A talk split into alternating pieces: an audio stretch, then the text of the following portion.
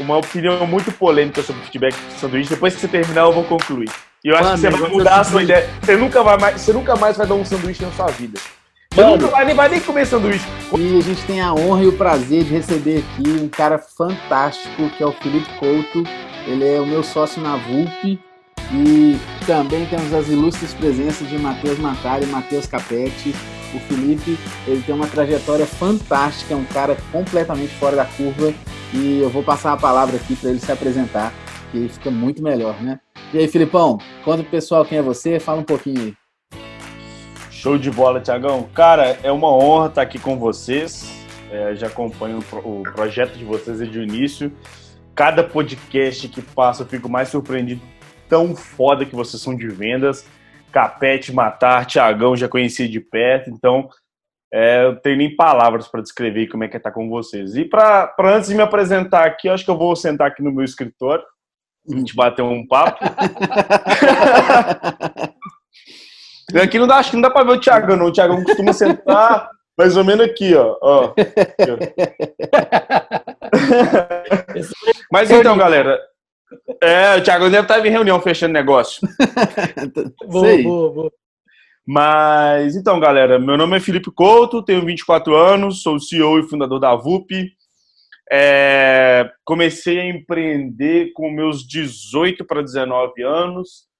No início da fundação da VUP, eu trabalhava como desenvolvedor de software numa fábrica e eu senti na pele um pouco da dor que o RH tinha, porque eu acho que era tão transparente que todo mundo que estava ao lado do RH sentia meio que por osmose.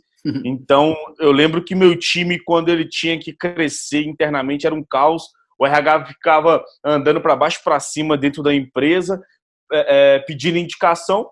E na época eu estava fazendo um TCC da faculdade, eu acabei é, conectando as pontes. Então, no TCC, eu criei um algoritmo que faz várias buscas na internet para conseguir cruzar esse perfil do desenvolvedor e indicar para as vagas. Apresentei no, na esquadra, na época que eu trabalhava, apresentei o meu TCC e daí surgiu a VUP. É, meu pai é aposentado, metalúrgico, minha mãe do lar, e nunca passou na minha cabeça empreender.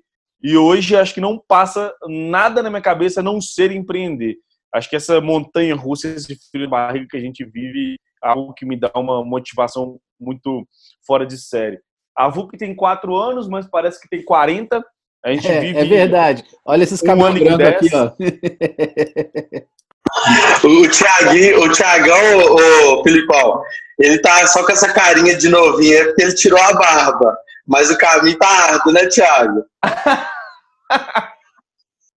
Estradinha de terra machuca a latinha, né? Mas é foda. Eu vivi praticamente 10 anos a cada ano que passava da VUP. E eu acho que depois que acabar essa crise do Covid, eu acho que a VUP vai ter uns 115 anos, porque acho que eu nunca trabalhei tanto na minha vida e nunca passei tanto perrengue na minha vida. Eu acordo todos os dias achando que a gente vai ficar bilionário após o Covid e vou dormir todos os dias pensando que puta merda, fudeu, não sei o que eu faço amanhã. Tu já começa já a preparar os currículos para mandar para galera. Então, mas tirando as brincadeiras, eu acho que é, se a gente for parar para contar a história da VUP aqui, durar um podcast inteiro, tem muito alto, tem muitos altos e baixos, é, tem muita coisa legal, muito aprendizado. Eu acho que o que mais fez é, é, e o que resume a história da VUP inteira são basicamente duas palavras: é companheirismo dos sócios e a resiliência dos sócios. Então, companheirismo e resiliência é o que fez a gente chegar até aqui. É difícil também falar de mim sem falar da VUP. Pô, tem 24 anos. Comecei a empreender com 18. Eu não tenho um, um título mundial de futebol para contar aqui. Não tem nada expressivo ali da VUP. Então, é até difícil falar de mim mesmo aqui no podcast. Isso é a modéstia do cara que é foda e que é, é eu, com 24 anos, era o cara mais maluco da sala, o mais irresponsável, mais. Olha o Thiagão aí com 24 anos. ah, disso que eu tô falando, sério. Então, é, é isso. Mas, além de é, empreendedor, e uma habilidade que todo empreendedor tem é ser um bom vendedor, né? É, eu aprendi a vender VUP com o Felipe. porque eu vinha de uma experiência de fábrica de software, né? Quando a gente se conheceu num programa de aceleração e demorei pra caramba para engatar, para conseguir vender alguma coisa, porque eu vinha de um produto e aí a gente falando com o público de vendas, né? Eu vinha de um produto de ticket altíssimo, onde é que é, eu tinha um CAC aceitável, muito alto, a minha jornada era longa de venda, meu processo demorava bastante, e migrei para uma venda que a gente começou vendendo num, num modelo de plataforma, um ticket de 697 reais, né? E acostumado a vender projetos com seis dígitos, tal. É, então, o processo de venda da startup, eu aprendi muito com o Felipe e como quando a gente está falando de vendas de um produto, de, de um serviço, a gente está falando de vender transformação. Não, não é vender funcionalidade, não é vender característica. Né, Matar? Você sabe bem, é, quando você está num, num, numa jornada ali para vender alguma coisa, você vende a transformação que aquilo, que aquilo causa, né? Foi até legal, Filipão, que no. Foi no último podcast que a gente estava com o Gui lá, do 12. O Thiagão tava falando assim: não, velho, às vezes o Filipão ele chega para mim e fala, mano, como é que o time de vendas não tá vendendo? Que até eu vendo esse negócio e eu sou dev, nem sou desenvolvedor. eu cheguei para ele e falei, pô, Tiago, você também, Filipão, ele vende com sonho, né, velho? Ele acredita no negócio, ele chega lá de um jeito totalmente diferente. Cara, e é muito bizarro isso. Eu tenho alguns áudios no meu celular, depois eu tenho que ter. Eu achei aqui, Thiago, eu tenho que mandar para você depois. De alguns clientes na época da plataforma, muito tempo, dando feedback. E se parar pensar, todos os feedbacks que eles deram lá em 2017 é coisas que a gente está fazendo agora. Então, naquela época, talvez a gente não tinha maturidade para escutar aquilo. É, e a gente era um tão apaixonado. É, total. Mas é normal, é do, do processo é. de maturidade. É, e, e, o que eu ia falar é que naquela época a gente, principalmente eu que não tinha um processo de vendas muito bem definido, conhecia nada de spin, bunch de PTC, para mim isso aí era maluquice, caca, ele teve funil de vendas. para mim era pegar telefone, convencer o cara do meu sonho e, e vender. Dava certo, mas eu acho que a gente atropelava muita coisa, sabe? E uhum. até hoje eu tomo muita porrada nesse sentido de eu ser um cara tão, tão fissurado com, com a VUP, não só o problema que a gente resolve, mas também a solução que a gente presta, que eu deixo o, o essa paixão tomar tanto conta na hora que eu estou vendendo, tomando uma estratégia, etc., que isso pode ser ruim. Então a gente tem uma balança legal, que é o Henrique, o cara extremamente sensato, o cara de operações, muito foda, o Henrique totalmente fora da curva para análise de dados, operações, etc. Tiagão, um cara que tem todos os processos de venda na cabeça, processo de consolidação, de negociação, um cara também bem no eixo em relação a isso. E eu, que eu sou o famoso fogo no parquinho.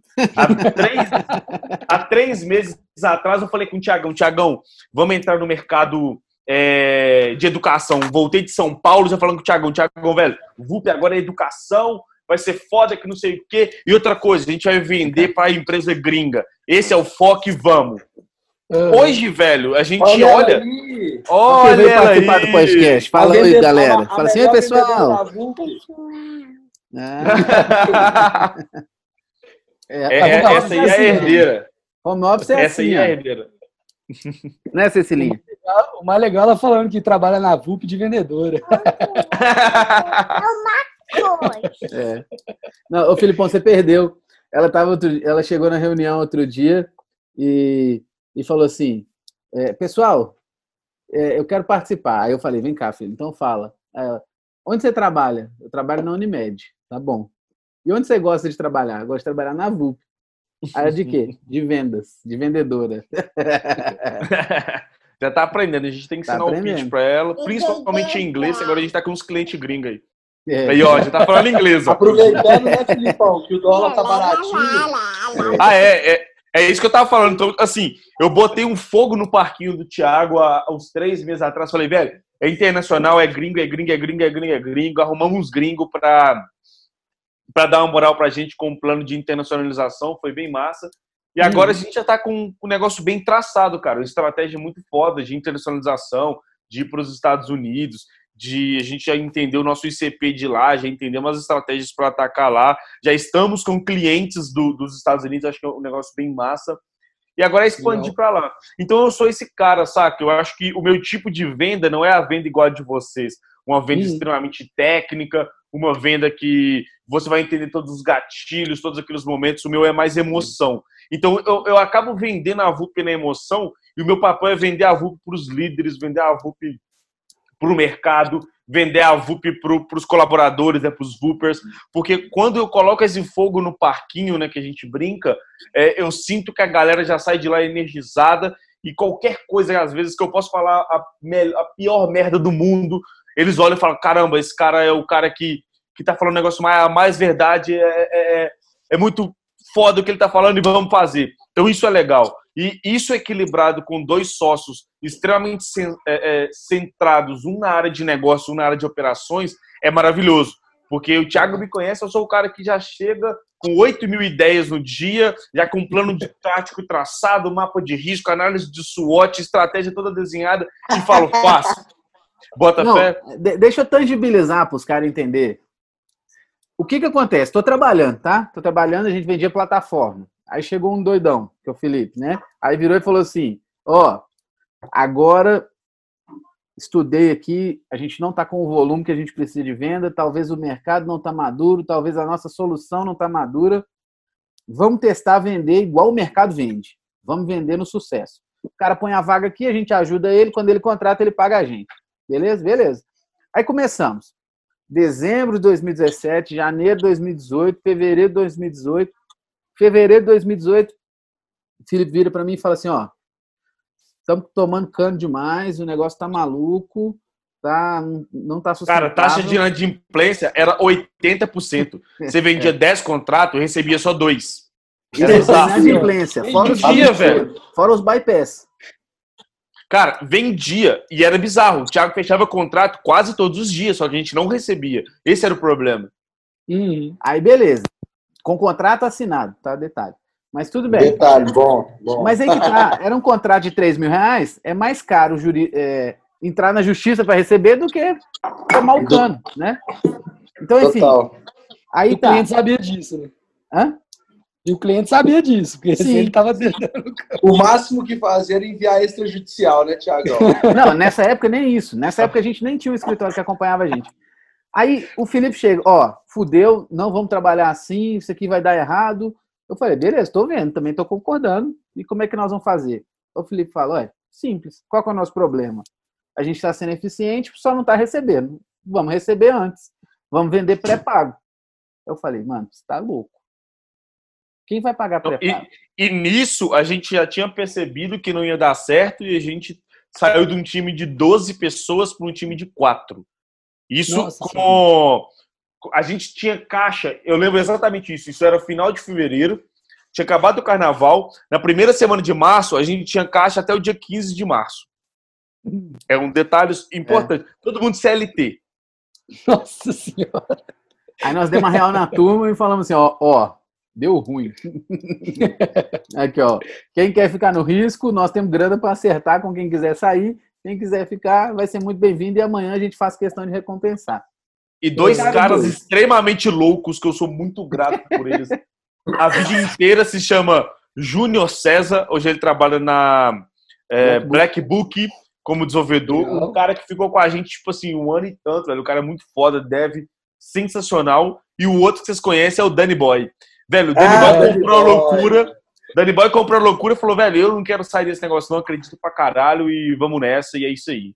E foi os caras que ajudaram muito a gente a reerguer a VUP lá em 2018. Exato. Ô, e aí... Tiagão, hum.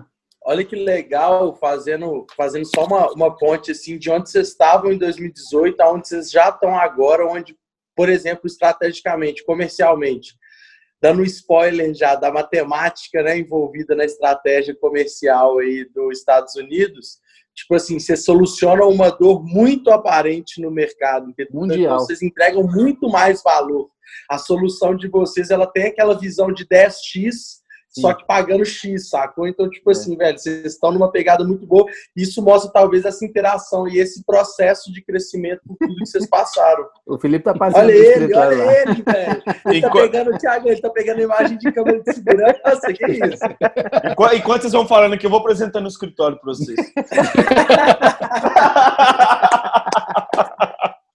Mas então, Sensacional, boa. A gente só para quem está em vendas, seu sócio vira e fala: olha, a gente não vai vender mais no sucesso. A gente vai receber antes, depois vender. Eu só fiquei pensando, bom, vai chegar a proposta lá no financeiro, o financeiro vai falar: você está louco? Eu vou te pagar depois que você fizer o serviço.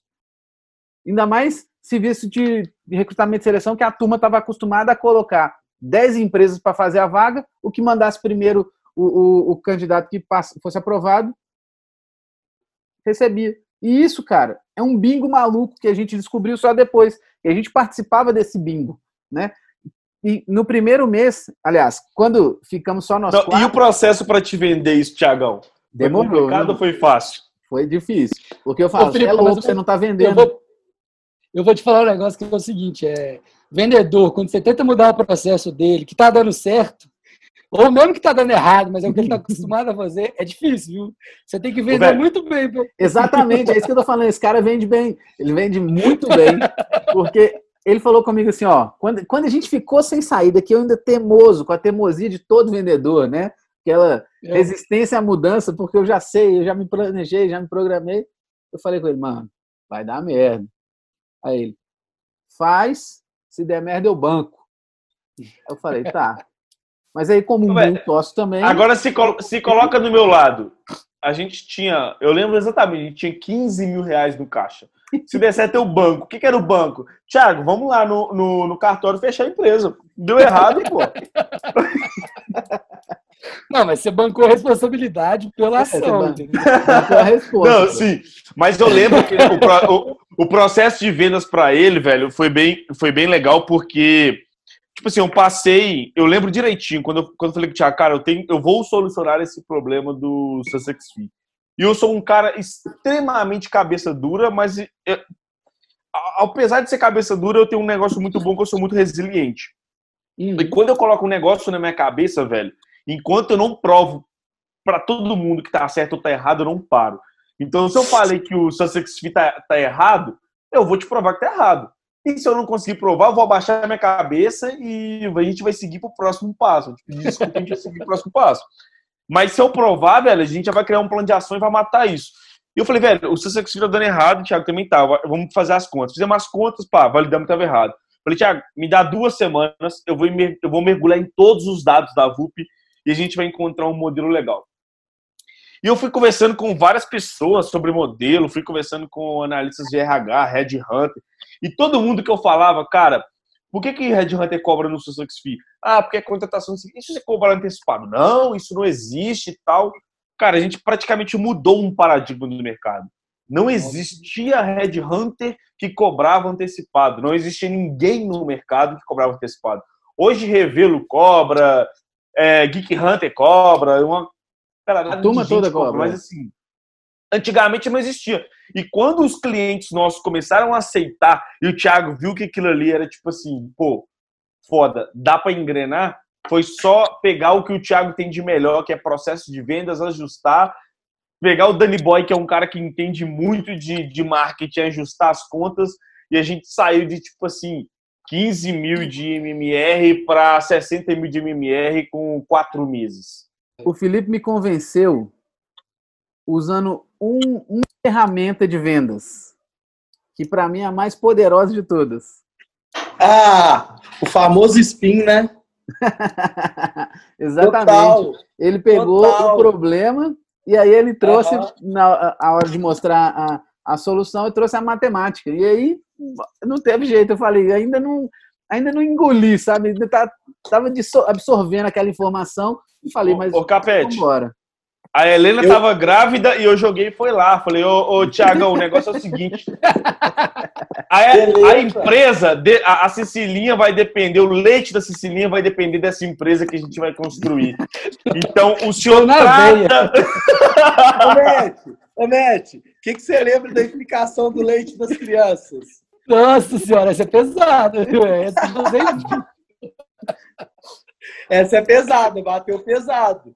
Bateu pesado, mas aí... eu acho eu acho legal chamar um ponto que obviamente a matemática certinha é muito importante, mas tem a outra matemática não numeral mais lógica que foi o que o Filipão fez. Ele pegou uma dor que aparentemente é emocional, só que ele criou uma lógica para explicar ela. Então, tipo assim, uma especialidade do Médici, né, Tiagão? Que ele treinou pouco vendedor, a gente sabe que é o twist the knife, né? É o famoso dedinho na ferida. Dedinho na ferida. Filipão, parabéns, amigo. Que venda, tá? Não, e o melhor... Eu sou suspeito para falar, mas eu acho que funcionou. ele virou para mim e falou assim: então, olha só, você está com medo de ser efetivo? Vender a gente já sabe que a gente consegue. A nossa reputação é legal, nosso produto é bom, a gente sabe que consegue contratar, só não consegue receber.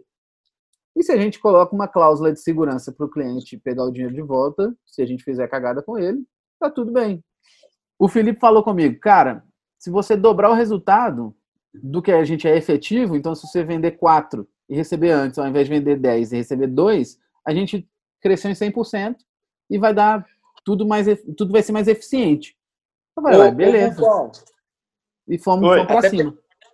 Até pegando, só pegando um gancho desse aí do Thiagão, exatamente que você focou, por exemplo, em, em dobrar o que já é eficiente. A proposta inversa, que é da Hacker, que é desenvolver um novo canal de receita, eu queria uma opinião de vocês. Sempre quando eu chego para um cliente, uma das coisas que eu quero mostrar como é um novo canal de receita, eu não quero que ele pare de fazer o que ele já está gerando resultado, por menor que seja, mas é algo que ele já está fazendo, justamente por não tirar o foco do vendedor para realizar mais de uma função e realmente montar um time efetivo para desenvolver esse canal de receita. Vocês concordam com isso? Isso, assim, isso é uma opinião minha, eu faço isso porque é uma preferência minha de acreditar que com foco eu consigo ter uma rampagem mais rápida do time de venda. Qual que é a visão de seu mesmo, Filipão? E aí eu abro a pergunta para todos os gestores aqui, Thiago, Net, acho que é uma discussão legal de, de também falar, principalmente nesse momento que é um momento onde você tem que tangibilizar muito o ROI, né, do que, que você vai fazer, visto do cenário como um todo. Sempre ah, muito assertivo. Cara, é, eu acho que o novo assusta muito. Então, quando eu cheguei para o Thiago e falei, velho, a gente vai fazer assim, eu acho que não é nem o modelo que assustou, mas é por ser algo novo. É, o, o Thiago já, já acostumou comigo, então quando eu chego com coisa nova, eu jogo 10 coisas novas, ele pesca uma para usar, nove ele joga fora, porque ele sabe que amanhã eu vou jogar mais 10 coisas novas. Então o Thiago sabe que eu sou assim. Mas eu acho que quando você vai trabalhar esse argumento de venda de um novo canal de distribuição, um novo canal de aquisição, etc., eu acho que você tem que levar em consideração que o novo pode assustar. Então, eu acho que tem que ser bem parecido com o que a gente fazia lá atrás. O Thiago vai falar muito melhor em processo, mas quando a gente fazia lá atrás para apresentar algo novo para o cliente, que era do você vai pagar antecipado. Então, a confiabilidade disso tudo tem que ser muito maior do que, às vezes, até o serviço ou a solução que você vai prestar. Você pode ter a melhor solução do mercado, você pode ter os melhores números do mercado, você pode ter o melhor ROI do mercado. Mas antigamente, se eu falar assim, velho, você vai me pagar antes ao invés de depois. O mercado inteiro faz outra coisa. Cara, não adianta você me provar com o ROI. Eu, eu, eu, tipo assim, é o que a gente sofreu até uns, sei lá, oito, nove meses atrás, que é a famosa vaga de teste. O cara tinha 150 vagas na casa. Ele fala, ah, eu quero testar a sua solução eu vou fazer uma vaga. Quando o cara assustava, ele já estava mandando o time dele de RH embora e terceirizando tudo dentro da VUP. Então, tipo assim, eu acho que você tem que dar um gostinho pro cara daquilo ali, é o famoso freemium. Dar um gostinho pro cara desse novo, porque eu acho que o ROI não vai conseguir é, se provar nesse momento. Por exemplo, a nossa operação nos Estados Unidos. Por mais que eu prove pro cara que ele vai economizar quase, é, quase 20, 30%, né, Tiagão, no ano. Depende do tamanho do time. Sim, depende do tamanho do time. Com, não, com cinco não... pessoas, ele faz um quarto de milhão ali, tranquilo. É, um quarto de milhão, então ele economiza, tipo assim, cara, ele o cara economiza. Ouvindo aí, viu, pessoal? E precisar contratar aí desenvolvedor, já vamos fazer o jabá aqui, né? Mas tá, comigo, amigo. É, aqui, é só aqui, ó, é só aqui, ó, entrar em contato aqui, ó, Tiagão, só falar com Economia pouca. Economia é, pouca. Ponto especial para quem for do podcast. Ô, Capete, os primeiros, três, os primeiros três que procurarem o Tiagão aí para fechar o deal vão ter aí um cupom especial de desconto. Não, aí. Só um melhor, detalhe. Melhor... Só um detalhe. Eu não melhor, converti o melhor desconto em real. Não, e outra coisa, o melhor, o melhor, o melhor desconto é a economia que a gente está fazendo para a empresa. É Exatamente. Né? Total, total.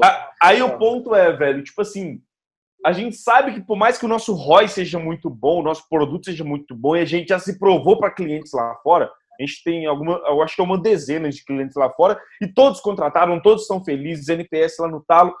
Mas, cara, pô, não adianta isso, saca? No, nos primeiros clientes que a gente estava contratando lá fora, não adianta eu mostrar ROI, mostrar plataforma, mostrar meu serviço, porque uma, o um modelo é diferente, duas, a cultura é diferente, Três, ele tá totalmente, ele tá acostumado com um negócio totalmente diferente. Então a parada que vai, velho, é a venda consultiva. Você mostrar pro cara que você sabe, mostrar pro cara que o, o Thiagão sabe muito bem disso, tipo assim, velho, ficava negociando um mês com o Gov Predit, Thiago, negociamos dois meses, velho, mostrando uma forma extremamente consultiva, entramos na operação do cliente, conversamos é sobre, é sobre desiste, né? vaga. Né? Não, o negócio não era nem desistir, mas o negócio era tipo assim, mostrar um valor tão absurdo pro cara que só os dois meses que você investiu na, naquela negociação, velho, já valia a pena pro cara. Bota fé. Tipo assim, eu mudei o processo inteiro do cara para fazer isso acontecer. Esse tinha um gostinho especial que foi o primeiro gringo. Primeiro contrato gringo, que ele que achou a gente. O cliente só só tá perdido quando ele fala não, né? É essa a premissa? Quando ele fala não, ou, galera. ou quando o seu negócio para de fazer sentido para ele. Aí você pode abrir mão e desistir. No mais, o mínimo, mínimo, mínimo é largar ele numa lista de, de e-mail esporádico, é, deixar a automação tomar conta, porque vai acumulando no funil, mas parar de falar com, com o lead. Hum. É, velho, e o negócio é tipo assim, o, o Capete, se eu fosse você no seu lugar, cara, eu entendia qual era a melhor forma de gerar valor para esses caras. Por exemplo, a gente percebeu que muitas pessoas estavam com dificuldade de faz, fazer o onboarding do desenvolvedor. A gente Legal. investiu um mês em criar uma ferramenta para fazer onboarding de desenvolvedor e distribuir ela gratuitamente. Que hoje no mercado, empresas cobram um SaaS de onboarding 199 por mês com um contrato mínimo de 12 meses. Eu falei, foda-se, vou fazer gratuito, vou te entregar, vou gerar valor, você vai ficar apaixonado com, com a minha solução, vai entender que eu sei do seu mercado, vai entender que eu sei fazer e você vai me procurar.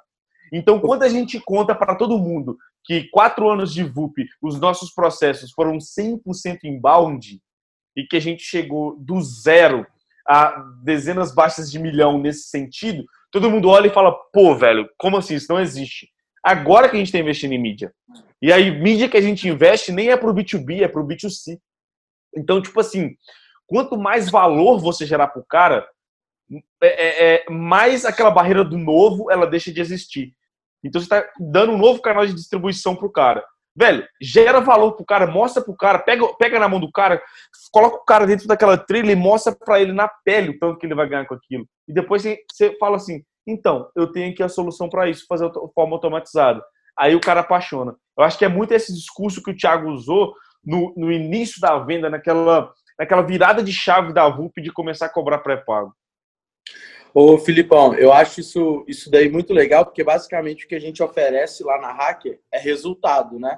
A gente traça todo um planejamento, se compromete junto do cliente na meta, a gente tem um variável totalmente atrelado à meta, que representa um percentual bem relevante do, do, do contrato atual, mas uma coisa, hoje a gente atua tanto com canais de networking, parcerias, inbound e outbound, né? Então a gente eu tenho bem definido qual é a receita de cada um desses, desses canais hoje em dia, mas eu vejo que muito disso do over delivery. Quanto mais valor você gerar para o seu cliente, hoje é o meu ciclo médio de venda menor e com uma taxa de, de, de conversão maior, assim vem da indicação, entendeu? Hoje eu vi uma live do James com o Felipe Nol falando tanto que isso é um pequeno detalhe, mas, cara, você pensar que você pode gastar energia com pequenas ações e ter um resultado assombroso sem ter que ter tanto investimento ali, então acho que isso também é um ponto muito legal. O Tiagão fala muito que vocês têm aí também muitas indicações, muitas parcerias referente a essa esse NPS no talo aí, né? Então, Cara, cê... tem muito disso. Olha uma maluquice que eu vendi pro Thiago uma vez. Eu fui fazer um, um dei um, um, rolê em São Paulo, troquei uma ideia com a galera de lá, peguei o network e fui fazer um benchmark. Aí eu cheguei pro Thiago e falei, Thiago, qual que é as propostas comerciais que estão é, mais agarradas. Ele listou, eu falei, velho, vamos pegar o que, que o cara gosta, o que, que a pessoa gosta e mandar um presente. Aí o cara que era mineiro morava em São Paulo, mandamos um pão de queijo. O cara que era Palmeiras, a gente mandou um brindezinho do Palmeiras. Então, tipo assim, a gente pegou isso, velho, o tanto de proposta comercial que estava entalada, e a gente chamava isso de fator nu, e a gente acelerou, foi bizarro. Uma vez a gente escreveu 115 cartinhas na mão, com a assinatura minha e do Thiago, escrevemos na mão. Eu fui no correio no final do dia, correndo, para mandar essas cartinhas no correio, que era a galera que estava em proposta comercial. Os caras receberam essa proposta comercial em uma semana. Foi o melhor resultado da VUP. Foi em abril. Melhor agora não, já superou, mas naquela época foi em abril de 2019, né, Tiagão? O melhor resultado histórico da VUP foi quando a gente fez umas ações bizarras. Sabe quanto que a gente gastou? 45 reais para converter Exato. mais de 250 mil reais em vendas. A mão caiu das cartinhas ou não? Só não. Saber. Deu uma quebrazinha, mas tudo não, bem. Eu vejo a galera, velho.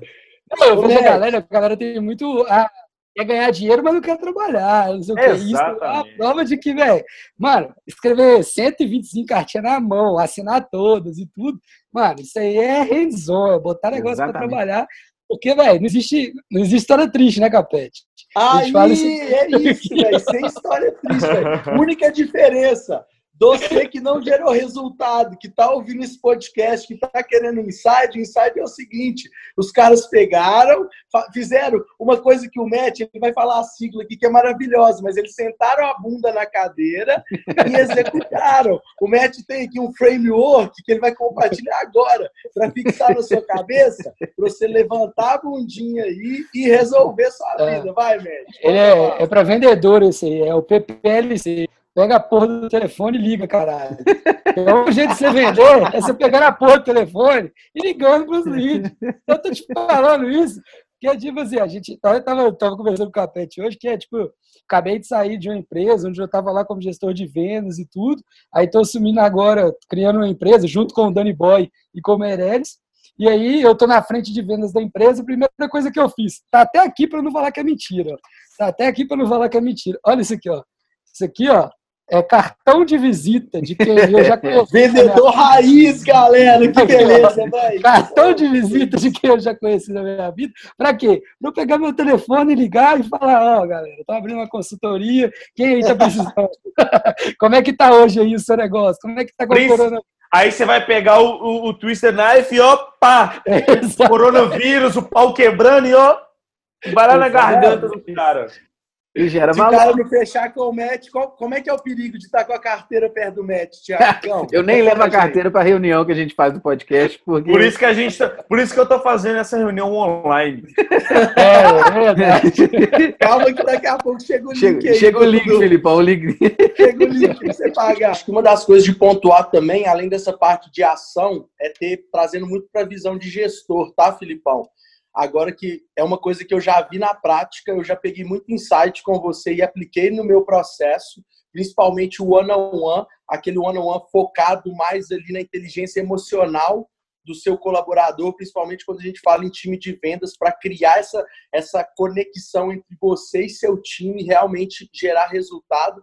Como que você faz isso e, ao mesmo tempo, pegando a analogia dessa imagem aí, você motiva pela ganância também, pelo, Ganância que eu falo não de maneira pejorativa, tá, pessoal? Só na vontade mesmo de, de gerar resultado e ter a, a, sua comissão, falando especificamente em vendas. Como que vocês lidam hoje com a VUP? Que eu acho que vocês têm um exemplo muito legal, não só de crescimento, mas de gestão interna. Acho que é legal compartilhar com o pessoal. Cara, pegando aí a sua analogia do não existe história triste, eu trago ela por também existem duas histórias felizes. Existe a sua e a da galera.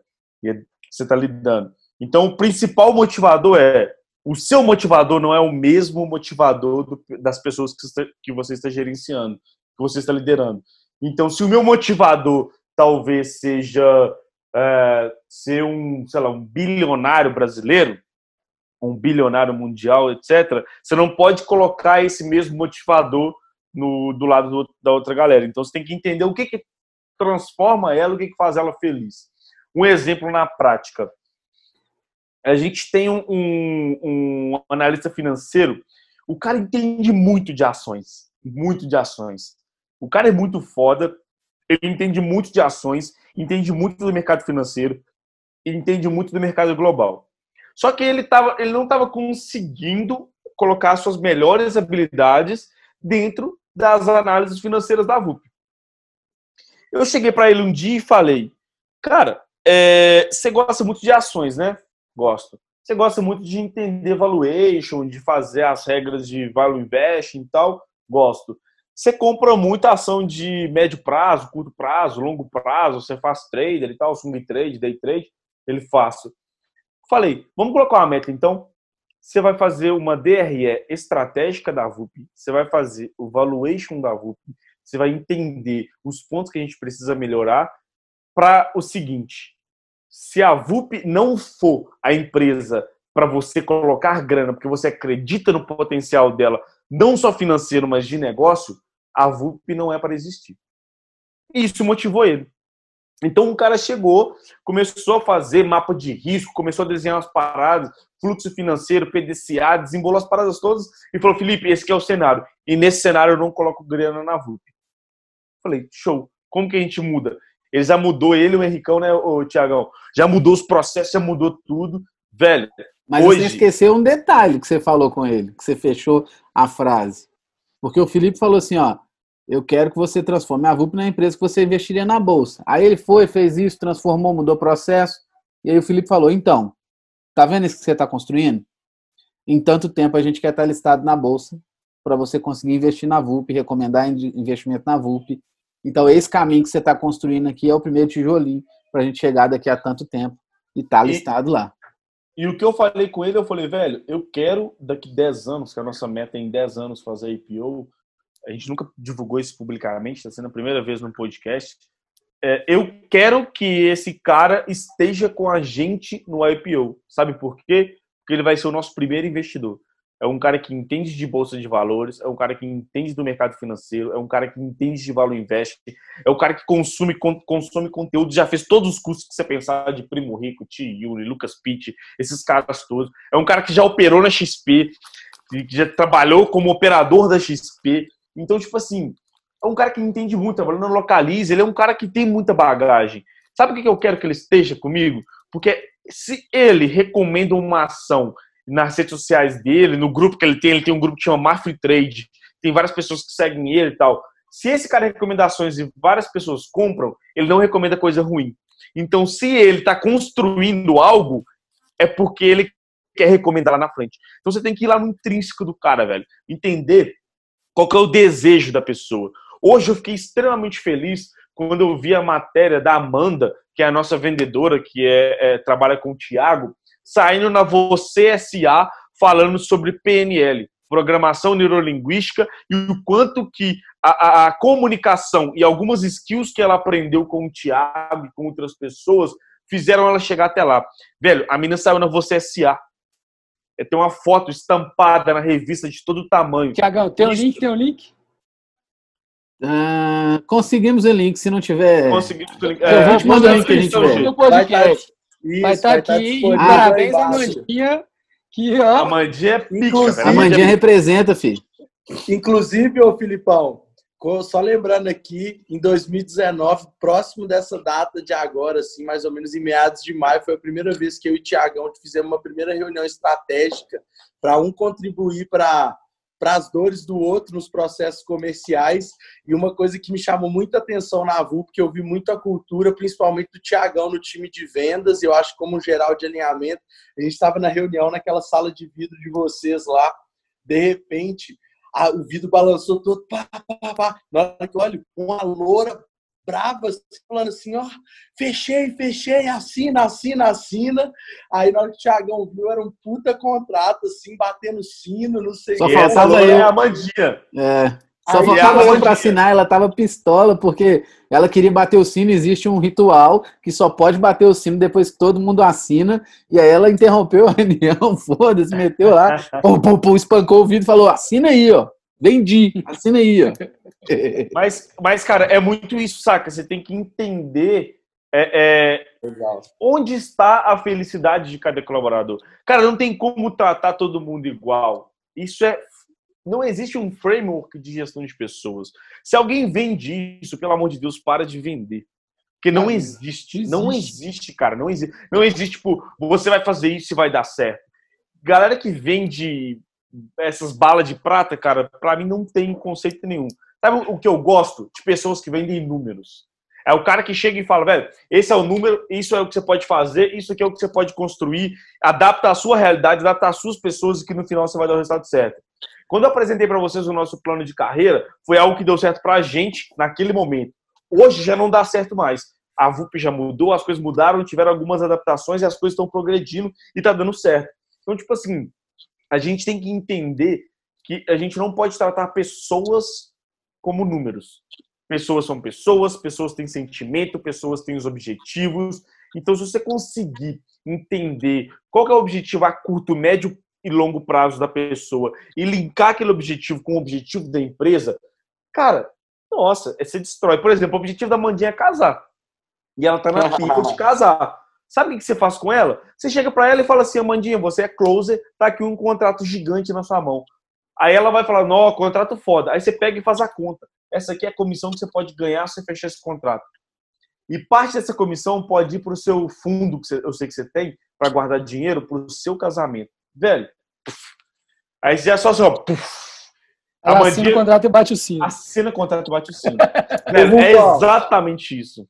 Rupão, você que é um monstro sagrado aí da gestão, vou te fazer uma pergunta de uma coisa que eu, que eu, que eu aplico aqui na Hacker em dois módulos. Então, vou até mudar o background que esse background está muito agressivo. Deixa eu colocar um muito agressivo, alto. isso.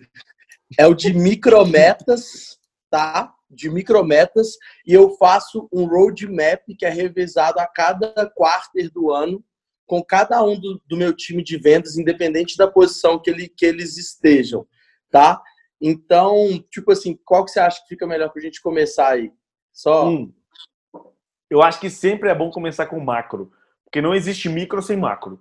Então, se você não tem um objetivo anual para você, você não tem um objetivo anual para sua empresa, não tem como você mastigar isso em micros objetivos.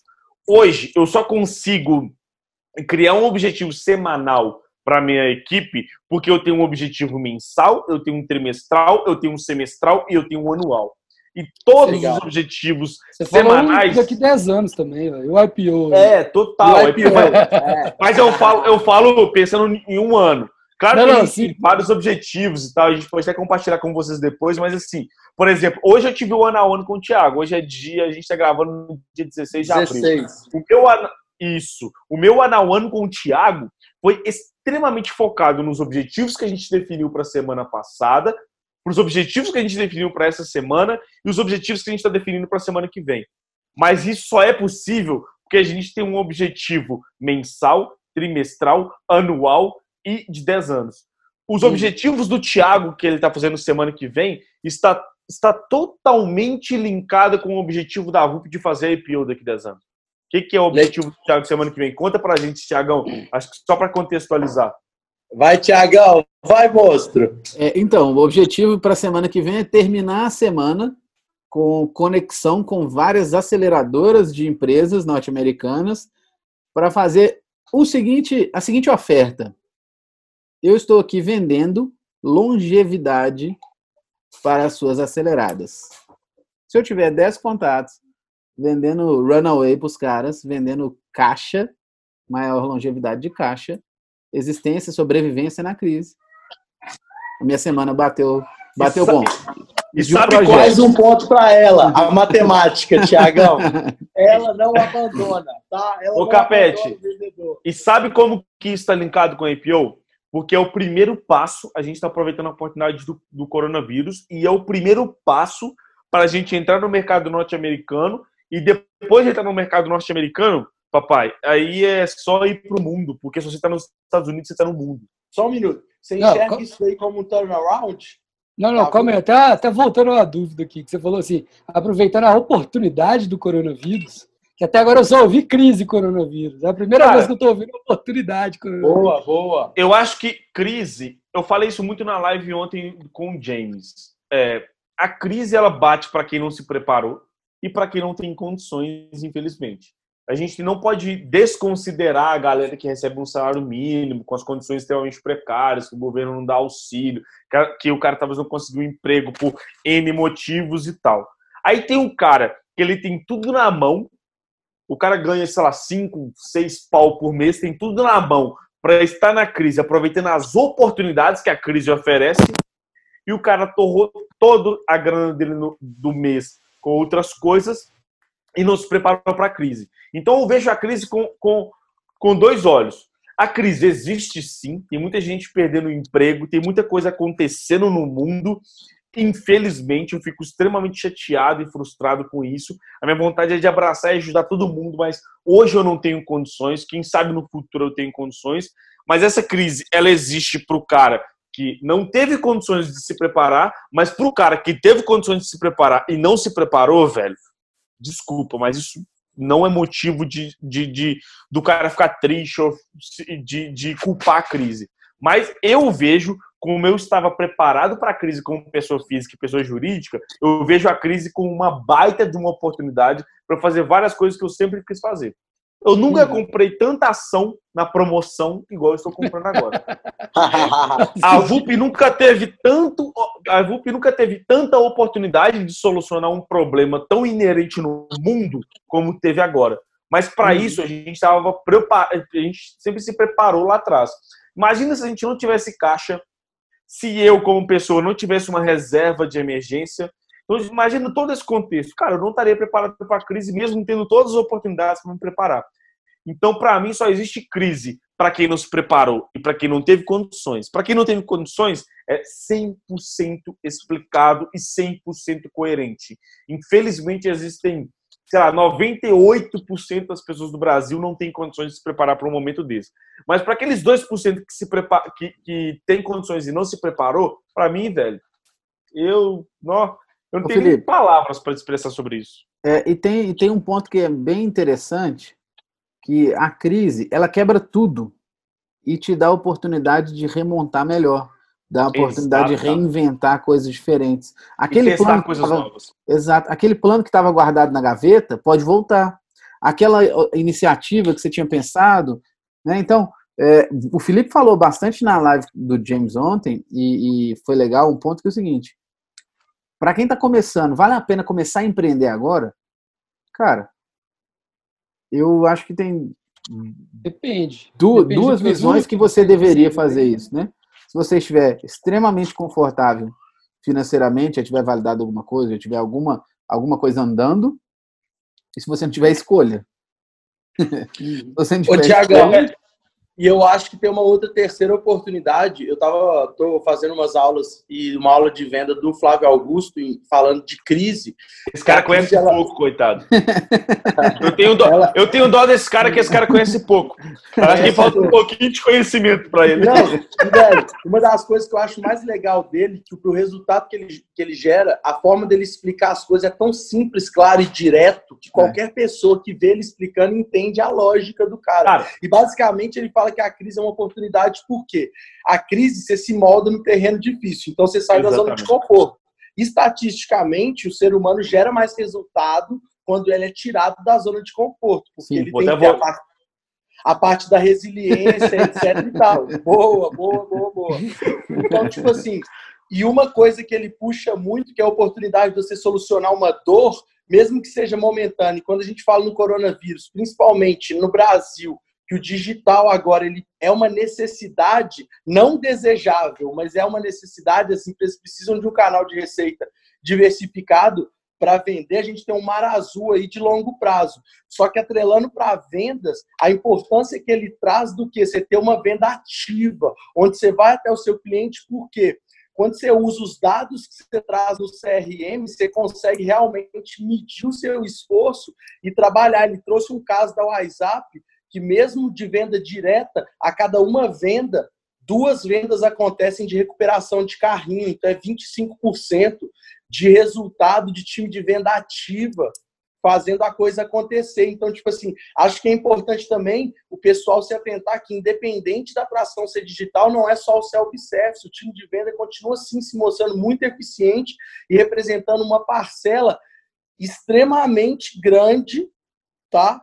Das receitas das empresas. Afinal, lembrando o primeiro podcast do Arthur, as empresas fazem duas coisas: coisas e vender coisas. Então, acho que trazendo aí para esse cenário, vamos aí, só inflamei aí, como o Filipão falou, para a gente soltar uma discussão de alto nível. Trazendo Cara, se liga no, no rolê, eu vou compartilhar a tela aqui, se é vocês me permitem, que eu acho que é um negócio interessante. Legal. Vocês estão vendo minha tela aí?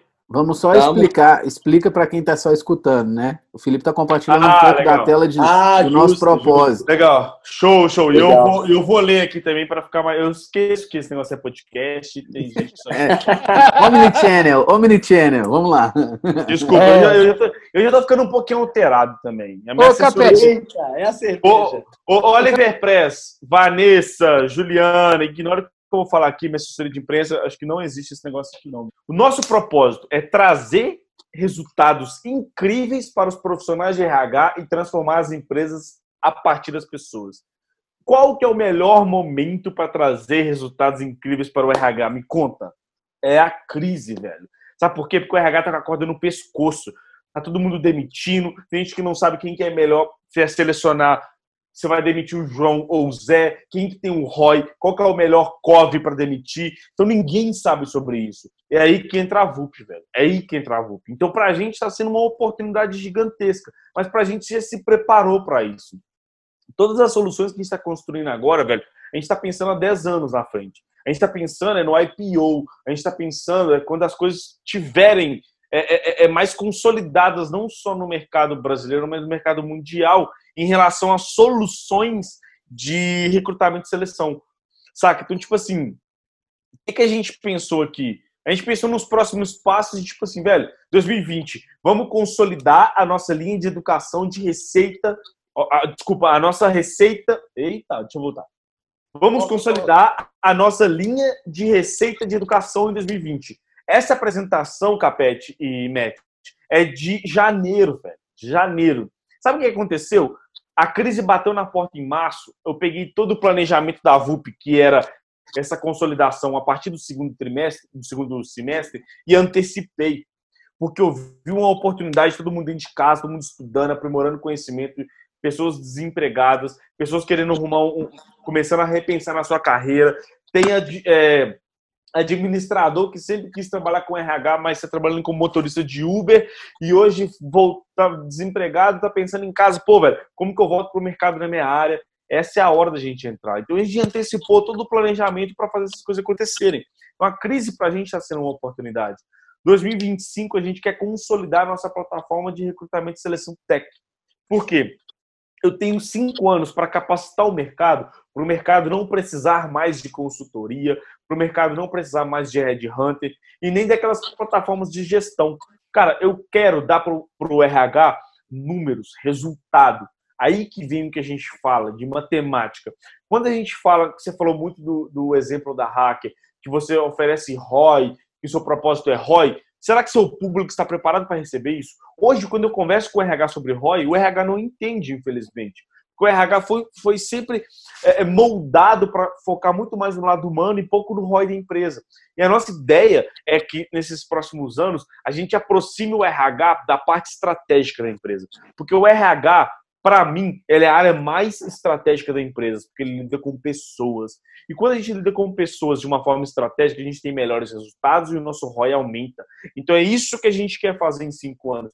Para em 2030 entrar chutando a porta dentro do IPO. Então, tipo assim, quando a gente fala de crise, velho, a gente, a única coisa que pensa aqui na VUP é uma mega oportunidade de transformar o nosso negócio.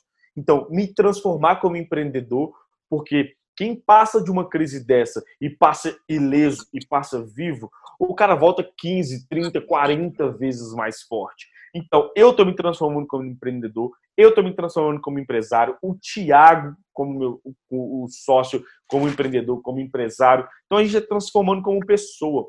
Hoje, é, é, felizmente, eu tenho condições de aproveitar as oportunidades da crise. Então, se eu tenho essas oportunidades em mãos, por que não aproveitar, velho? Não adianta ficar sentado no sofá chorando porque tá com isolamento social, tá com aquilo, tá com aquilo outro. Velho, eu tenho tantas iniciativas para fazer pensando nisso e não pensando a curto prazo. Para de vender máscara, velho. Vender máscara, você soluciona o problema da quarentena. Vender máscara, você não soluciona o problema do coronavírus. E quando acabar essa merda do coronavírus, você não vai conseguir continuar vendendo máscara. Então vende uma solução. Máscara não é solução. Máscara, para mim, é simplesmente tapar o buraco que tá rolando, Botafé. Então, é, quem tem a oportunidade de vender uma solução a médio e longo prazo, agora é a hora. Não tem hora melhor do que isso. Máscara é só uma solução sazonal, né? É uma coisa imediata, curto prazo e que ela tem tempo para acabar. É tipo um então, remédio de dor de cabeça. Caralho, que pitch. Segundo comentário é: meu cartão tá aqui. Como que eu faço aqui em 2020? Cara, coloca aí, coloca aí, coloca isso aí de pílula, de pílula. Quando, quando vai lançar o podcast? Semana daqui, quinta-feira que vem. Quinta-feira que vem. Na primeira semana de maio, quem quer revolucionar sua carreira, entrar num novo mercado, o mercado que mais cresce, que é o mercado de tecnologia, não como desenvolvedor, mas como pessoas capacitadas para contratar os melhores programadores para as melhores empresas, fique ligado no IT Recruiter Summit, o maior evento de tech recruiter da América Latina que a VUP vai produzir online com pessoas eu não tenho condições para falar quem vai participar com a gente. Então o rolê é o seguinte: aproveita esse cartão seu aí, mostra de novo que eu vou tirar um print tá aí, ó.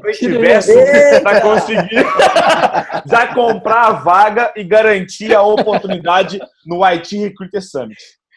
Para quem então, achou, é, life, é lifetime deal. É lifetime, lifetime deal. deal. Lifetime deal. Ô, ô, pessoal, para quem achou que o Felipe não era vendedor, tá aí. Não, o cara, o cara me mostrou a apresentação com o pitch, mano. O cara começou o pitch. Mostrou lá, chegou no final, falou, nós vamos chegar aqui, eu falei, mano, calma aí, deixa eu fazer uma conta aqui na minha cabeça. Tem os quatro vizinhos do Felipe que são doidos para comprar VUP. Só de andar no elevador junto com ele. É só como ele vai aquecer na voz de manhã antes de trabalho. Muito bom. Ô, ô Capete, é. pergunta sensacional, velho. Mas eu acho que você não consegue convencer ninguém sem mostrar onde que você vai chegar. Se eu falar, se eu passar. Olha essa analogia que massa. Eu gosto de analogia que o Thiagão me ensinou que analogia é um negócio fera. É, é, é. Se, eu, se, eu, ligar para você agora e falar, Capete, eu vou passar na sua casa daqui cinco minutos, você vai entrar no meu carro agora e a gente vai para um lugar. Você iria comigo? Assim, eu ia ficar assustado, ia ficar com medo, sim, mas o medo nunca foi, nunca vai ser algo que me impede de fazer nada. Então, assim, eu ia mais falar, pô, Filipão, mas o Filipão tem uma credibilidade, CEO da VUP, assim, tem que confiar, a palavra do cara, dentro. Iria. Agora, se fosse o seu vizinho te ligar e falar, velho, tá fudidaço aqui, entra no carro comigo, nós vamos ali resolver o negócio. Nem que a vaca falasse aleluia duas vezes. e por que, que o seu colaborador, o seu parceiro de negócio, iria com você para um lugar que ele não sabe onde que ele vai e por que, que ele vai chegar e como que ele vai chegar? E eu acrescentaria, e que ele não acredita que dá para dá chegar. Porque eu posso Verdade. falar com o cara e falar assim: nós vamos para a Lua, amanhã estou fazendo foguete. Ele vai falar: hum, esse foguete aí. Tiago sabe o que de foguete? Exato. Mas, é, mas aí que está a parte importante.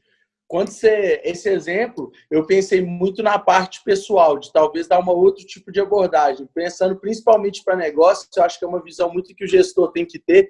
Eu gosto muito do exemplo do jogo do xadrez, onde você tem o tabuleiro, que é um nível de quem de quem está envolvido no jogo, os jogadores, que é um segundo nível, e os espectadores, que são um terceiro nível. E aí você consegue ver de perspectiva exatamente o jogo em si. Então, então, tipo assim, eu acho que tudo tem níveis e como e como que você vai fazer. É uma visão que você tem que ter muito, principalmente quando você está no cargo de CEO e quando você está no cargo de quem gera receita. O que, que vai ser mais assertivo para a empresa? Quais são os resultados que isso realmente vai impactar? O que, que você vai gerar ali para que esse resultado realmente seja alcançado? Então, eu acho que que é uma ótica muito mais estratégica. Sim, momento. mas, mas não tem como você vender nada para alguém que a pessoa não consiga visualizar até onde você pode chegar. Sabe? Não, total, mas essa visão estratégica é justamente conseguindo mostrar o destino, para onde que você quer ir. Exatamente. O que, que então, você tem que fazer eu é acho a que ele... que eu falei. É, aí a uma coisa trilha... certa, que você não, você não vai ter que desviar o caminho alguma coisa. Mas você tendo um norte, você consegue identificar quais ações pensando de um avanço de funil de vendas, ok? Quando você pensa qual que é a sua taxa de conversão de uma fase para outra, onde você consegue identificar falhas no fluxo comercial ou na jornada de compra apenas pela taxa de conversão, não só de faturamento, que pode ser uma métrica, mas também de, de, número de negócios efetivamente. Então, eu acho que vai muito do momento e o que, que você está analisando naquele momento e qual que é o objetivo de você puxar esses dados, o que, que você pretende fazer realmente. Eu acho que é muito essa visão do empreendedor e principalmente quando você está num cargo de gestão, para conseguir passar isso de forma clara, porque o vendedor ele tem que agir de maneira estratégica, mas é, é, é e não só o vendedor, mas eu acho que todos os colaboradores. Só que o cargo de gestão requer que você o que traga ali a solução trilhada onde que eles podem trazer insights que somem, que, que ajudem a melhorar isso, mas você tem que dar uma direção e conseguir ali analisar a performance individual e do time nessa direção que você deu. Sim. E o Felipe me ensinou muito né, a questão de gestão de pessoas, porque no meu time eu tenho um vendedor que é analista. E quando a gente trabalha na, no profiler, né, quando a gente trabalha ali no comunicador, planejador, é, analista e qual que é o outro, Felipe? É... Comunicador, executor, analista. Executor, isso. Comunicador, executor, analista, planejador. A gente tem o comunicador na ponta e o analista na outra ponta. E eu tenho vendedores comunicadores e um vendedor analista. E para eu vender para esse comunicador, para esse vendedor analista qualquer ideia, qualquer estratégia, eu tenho que ser muito lógico e eu tenho que chegar no, na parte tática do processo para que ele cumpre. Porque se ele não comprar, ninguém vende o que ele não comprou. É impossível, pelo menos, você manter uma consistência é, no médio prazo de vender um produto que você não acredita que você não comprou. Então, linkando um pouco com o que o Capete falou, como que passa essa visão, como que alinha com cada colaborador, é entenda como você vai entregar a mensagem para aquela pessoa, para que aquela pessoa cumpre a mensagem, para que ela de fato acredite que é possível, que você tangibilize que, que funciona, que você pegue o objetivo lá no final, quebre em tarefas, venha fazendo um raciocínio reverso, engenharia reversa, de, olha, eu preciso de um milhão de leads, tá? Quando? Daqui a um ano, tá? E daqui a 364 dias? Ah, eu preciso de tantos. E vem trazendo esse raciocínio reverso para você falar, olha, então hoje eu preciso de dois leads. Ok. O que, que eu preciso de fazer para gerar esses dois leads? Vamos para essas tarefas e vamos entender onde é factível. Quando você quebra nesse nível de, de entendimento as tarefas e, e, e vende para alguém, apresenta para alguém para ser crível, para ser factível, a chance da pessoa comprar aquilo ali, se ela tiver alinhada com o propósito, com o sonho da empresa, é muito alta. E isso aí o Felipe que me ensinou, porque ele me vendeu assim muitas vezes e continua vendendo assim muitas vezes. É, porque eu acho é que qualquer raciocínio que eu compro, eu sou um cara cabeça dura também. E, e para entregar a informação e para eu absorver aquilo e falar assim, vamos para o choque, tem que ser muito bem vendido. É, e, e, e, eu acho que isso é um, uma habilidade minha como desenvolvedor. Como desenvolvedor, eu penso muito nas coisas como uma engenharia reversa. É, onde que esse cara chegou e o que, que ele fez ao contrário para chegar até lá. Então, quando eu trago isso para a área de gestão, isso é muito bom para mim, porque eu penso, quando eu vou fazer a divisão do ano, eu penso dezembro primeiro ao invés de janeiro. Não é o que eu tenho que fazer em janeiro, é o que eu tenho que fazer em dezembro, o que eu tenho que fazer em novembro, o que eu tenho para fazer em setembro e por aí vai até chegar em janeiro. Porque aí você quebra o seu ano dividido primeiro onde você vai chegar até onde que você tem que começar. Porque se você não sabe onde você vai chegar, não tem nem como você começar. Então é muito isso dessa engenharia reversa. Isso funciona não só para gestão de métricas, KPIs, performance, etc. Mas também funciona para gestão de pessoas. Você chega para o seu, seu par, para o seu liderado, para o seu líder e pergunta a ele onde você se vê daqui a 10 anos. O que, que você quer fazer daqui a 10 anos? O que, que você quer fazer daqui a 5 anos? Pergunta, pega o sonho intrínseco daquela pessoa e pega o sonho dela lá da frente e vai trazendo para trás. Se é daqui 5 anos, você, tem, você, quer, você quer comprar um iate, morar em, em sei lá, em Ibiza, e ter 10 filhos? Então, se você quer ter 10 filhos daqui 5 anos, você tem que começar a fazer filho agora. Bota fé? Então, você tem que fazer a conta. Se você é, é, é do sexo masculino e quer ter 10 filhos em 5 anos, talvez você tenha que ter duas, três mulheres. E por aí você vai fazendo as contas e vai fazendo as paradas. Então, tipo assim, é meio, meio tosco esse exemplo que eu dei. Acho que a gente pode cortar, mas. vai, vai ficar. ficar. Vai ficar e nós vamos patrocinar ainda, só para dar o grito. Mas no final. Nós vamos mandar para a tal de Júlia. Nossa, Ainda bem que eu não quero fazer 10 filhos em 5 anos. Mas. A, a... Não é que é, não, né? Júlia, eu te amo. Mas no final. Júlia, eu te amo. Mas... Ao vivão, ao vivão. Mas no final, essa é a ideia. Tipo assim, você trazer a higiene reversa de onde que você quer chegar para saber onde que você tem que começar.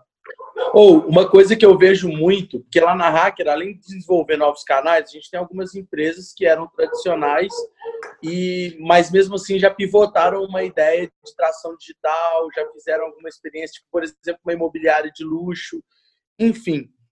É, e o que eu vejo muito é que um dos principais gaps que eu encontro está muito linkado com a gestão, com a falta da gestão de ser clara qual que é o caminho que eles querem, que eles vão percorrer e por que, que eles vão percorrer esse caminho e onde e o que, que eles querem alcançar, qual que é o final desse caminho, entendeu? Tipo assim, não ter isso muito claro deixa, deixa o pessoal numa insegurança muito grande. Eu acho que hoje muito do resultado que as empresas não têm é por falta de clareza, principalmente com o time de vendas, dele entender todo o processo e o porquê de que cada de que está acontecendo cada coisa e o que que cada coisa interfere ali no fluxo do resultado dele ou do time, entendeu? Como por exemplo o coronavírus, o que que isso interferiu no resultado dele efetivamente, no modelo de venda dele, como que ele teve que argumentar, entendeu?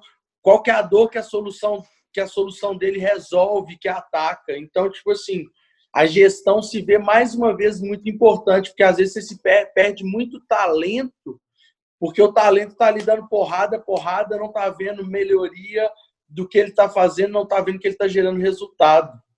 Então, mas é, é, aquela tese do corredor, né? Se você chega para o cara e fala assim, velho, é, a gente vai começar a correr aqui agora, o seu ritmo é 5 km por hora, sei lá, 8 km por hora, e a gente vai correr. Se o cara não sabe até onde ele vai correr, quantos quilômetros ele vai correr e, e onde, qual caminho ele vai correr, velho, o cara vai começar a correr quando ele cansar, ele vai parar. Então a ideia muito é, é, é você conseguir dar o caminho, você conseguir saber para onde vai, onde que é o ponto de chegada e fazer a projeção ao contrário. Se você parar para pensar em corridas muito longas, o corredor, ele no início, ele corre pouco para ter fôlego, começar a aquecer a musculatura, começar a acostumar para no final ele aumentar a velocidade. Mas é porque ele sabe onde ele vai, qual que é o percurso que ele vai correr e quantos quilômetros ele tem que correr. Então, se ele não souber o caminho e qual que é o destino, ele nunca vai conseguir equilibrar o pace dele, né, que é o que a gente chama de variável de corrida, ao longo do percurso. Então é exatamente igual a empresa, velho. Pô, se eu sei que eu tenho que faturar 10 milhões no final do ano, será que faz sentido eu faturar, sei lá, um milhão e meio em janeiro? Talvez não faça. Talvez janeiro é um mês ruim. Você tem que entender qual que é o mês bom. Você tem que fazer sempre de trás para frente. Porque se você entende que em novembro e em outubro você tem capacidade de fazer no último trimestre, novembro, outubro e dezembro, 6 milhões, para que, que você vai fazer um milhão em janeiro? Saca? Talvez é acertar as pontas, amadurecer para no terceiro, no quarto trimestre, você fazer 60% da meta, 40% da meta. Então, quando a gente traz, a gente pega de trás para frente, é muito esse ciclo, sabe? Então, se a gente pegar a analogia do SDR Closer, o Closer, ele faz o trabalho de alimentar, desculpa, o SDR, ele faz o trabalho de alimentar o Closer. Só que para o SDR fazer o trabalho dele, ele tem que saber quanto que o closer precisa fechar. Porque se ele sobrepõe o closer, Uma, ele sobrecarrega o closer. E duas, além do closer não conseguir atender, ele não bate a meta porque ele está sobrecarregado. Então, se você traz de trás para frente, por exemplo, se eu tenho 10 closers no meu time, cada closer tem que fazer 50 mil, pô, eu sei que eu tenho que fazer 500 mil reais naquele mês. Então, eu trago aquilo para o resultado do meu SDR. Quanto que o meu SDR tem que fazer? Eu não posso começar do meu SDR para o meu closer. Eu acredito muito na teoria de começar pelo closer, trazer para o SDR, depois para o farmer, para depois ir lá para o marketing. Você não pode começar, esse é o planejamento do marketing e é aqui que a gente vai chegar. Não, velho. É o planejamento de vendas, fechamento e é o que o marketing tem que fazer para alcançar aquele planejamento. Muita Bom, gente começa o planejamento pelo marketing, mas na verdade tem que começar o planejamento por vendas. Ô Filipão, uma coisa que a gente fez que está dando muito certo na Hacker, a gente integrou marketing e vendas para ser muito efetivo e a gente falar exatamente a mesma língua. Quando eu falo integrou, não é historinha. Então, assim, a gente tem dailies, a gente tem objetivos bem definidos do que, que cada um tem que trazer de informação. A gente gera relatórios semanais para os nossos clientes de marketing e vendas frente à meta que a gente provisionou na apresentação matemática, que é que o Thiago gosta pra caramba. É... Então, então, basicamente, além disso, pensando no contexto geral da empresa, a gente também integrou vendas com operação e marketing e vendas com operação no todo. Então a gente formou um grupo onde todo mundo sabe o que está acontecendo, todo mundo que fica responsável por entregar para os novos clientes e para os atuais sabe exatamente a meta de geração de lead, a meta de conversão, faz uma análise e traz melhorias página e etc. Então, tipo assim, essa integração, igual vocês estão fazendo também, é uma coisa que a gente vive muito e se vê dar muito certo. Porque pensando da mesma visão da sociedade, que é você tem que ter um sócio complementar, um cara que te complementa numa área que você não é tão bom. É, a gente faz essa mesma analogia para esse squad que a gente formou lá. Então, acho que fica bem, bem legal trazer aqui também essas possibilidades. Total, total. Eu acho que eu gosto muito de começar pelo fim, saca? Sabe aquele filme Inception? Que ele meio que é um. Ah, um dos melhores que tem a origem. É, foda, foda. ele é meio que um contrário, cara. É exatamente, velho. É, mas eu, eu, brinco com o meu time de vendas que vender nada mais é do que rodar aquele negocinho lá dentro. Exatamente. É, rodar aquele pintou lá dentro da cabeça do cara que você implantou a ideia, velho. Plantou. Quando você faz isso, tipo assim, você não toma decisão pro cara. Você rodou lá e deixa o cara, velho. Ele volta, entendeu? Então, isso é. Você não precisa ser um convencedor, né, Matt? Você não tem que convencer não. ninguém. Você, você mostra a solução e alguém, a pessoa chegar. Ou, seu, ou sua solução é muito ruim, ou seu Sim. produto é muito ruim, ou você é um péssimo vendedor. Se você hum, tem que convencer alguém de fazer qualquer coisa.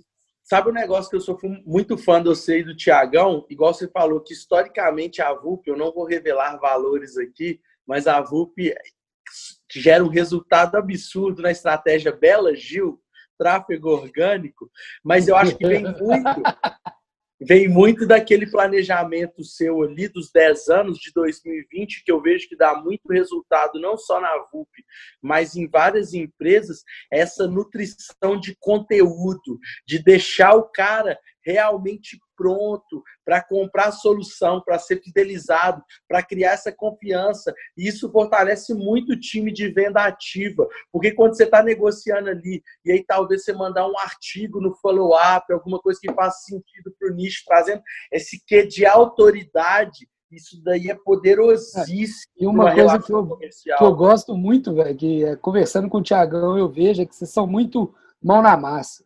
Então é tipo assim, velho, precisamos fazer um curso. Mano, amanhã o curso tá pronto. Os caras viram à noite e tal, ah, precisa fazer isso. Eu fico, velho, a capacidade eu vou, eu vou, de entrega é muito rápida. Eu vou mudar um detalhe, só um detalhe. Tem precisando fazer um curso. Tá bom, vende, mas e o curso? Fica tranquilo que vai estar pronto. Eu não queria falar, eu não queria falar, eu falei assim, eu não queria falar porque às vezes. Se conteve. É, eu me contive nessa parte da história. Mas sabe o que aconteceu? Isso, isso, é, isso é o poder de execução. E tá aqui o Felipe que não me deixa mentir sozinho. A gente gravou um curso. Nós gravamos horas de curso. E não tirou do papel a primeira versão.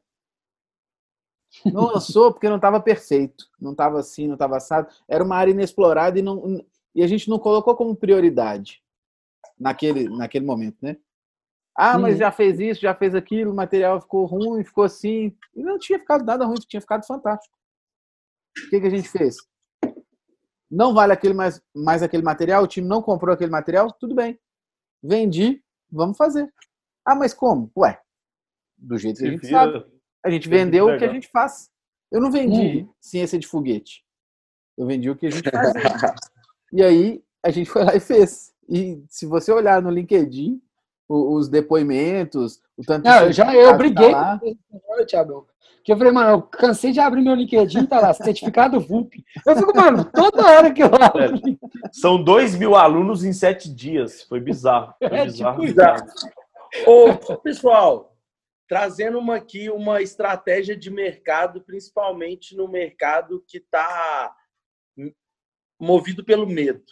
Pelo medo de talvez não ter algo ou de faltar algo. O que, que você acha de um modelo que é, é onde você vende um produto envelopado classe A, com preço de classe B, com possibilidade de pagamento para a classe C, por exemplo, dividir no cartão de crédito, trazendo de hum. novo um adendo que vem da aula do Flávio Augusto. Como que você enxerga esse tipo de solução no mercado atual? Tiagão, posso responder? Na primeira semana de maio você vai enxergar palpável. Olha aí! Ao vivo, ao vivo. Eu gosto assim, mano. Eu, gosto assim. eu tô falando, esse cara é bom, esse cara é muito bom. Ô, Vupão, velho, eu vou levantar uma dúvida aqui que eu tenho. Ô, Vupão, me conta negócio Você era dev, você tava lá, todo cracudo lá, tava lá, codando e tal, não sei o quê. O que, que deu na sua cabeça de virar empreendedor? O, assim, Thiago tem, o Thiago tem uma teoria muito boa, só que eu acho que esse podcast não vai permitir, não. não, não, Eita! Ó, oh, pessoal, o negócio é o seguinte: no Vendas Cast, que a gente vai abrir um grupo VIP aí para uma futura imersão presencial, tá? A gente vai ter aí umas cenas de corte que são só com algumas coisas bem mencionadas das nossas estrelas. Ô, Matt, você fez a pergunta que não podia. Não, não sabia que eu não podia fazer essa pergunta não, mas é porque o cara era já que vai ter, já que vai ter corte, a gente, a gente vai, não pode ser, não pode liberar na internet não, mas pode liberar no, no churrasco do, do Vendas Cash. Quem for no churrasco do Vendas Cash aí pagar 299 para me conhecer, conhecer o Matt, conhecer o Capete, conhecer o Tiagão, vai conhecer a história do porquê que eu sou um dev vendedor. Tá aí o, o ticket aí, 299 é fera, né? Pera, pera.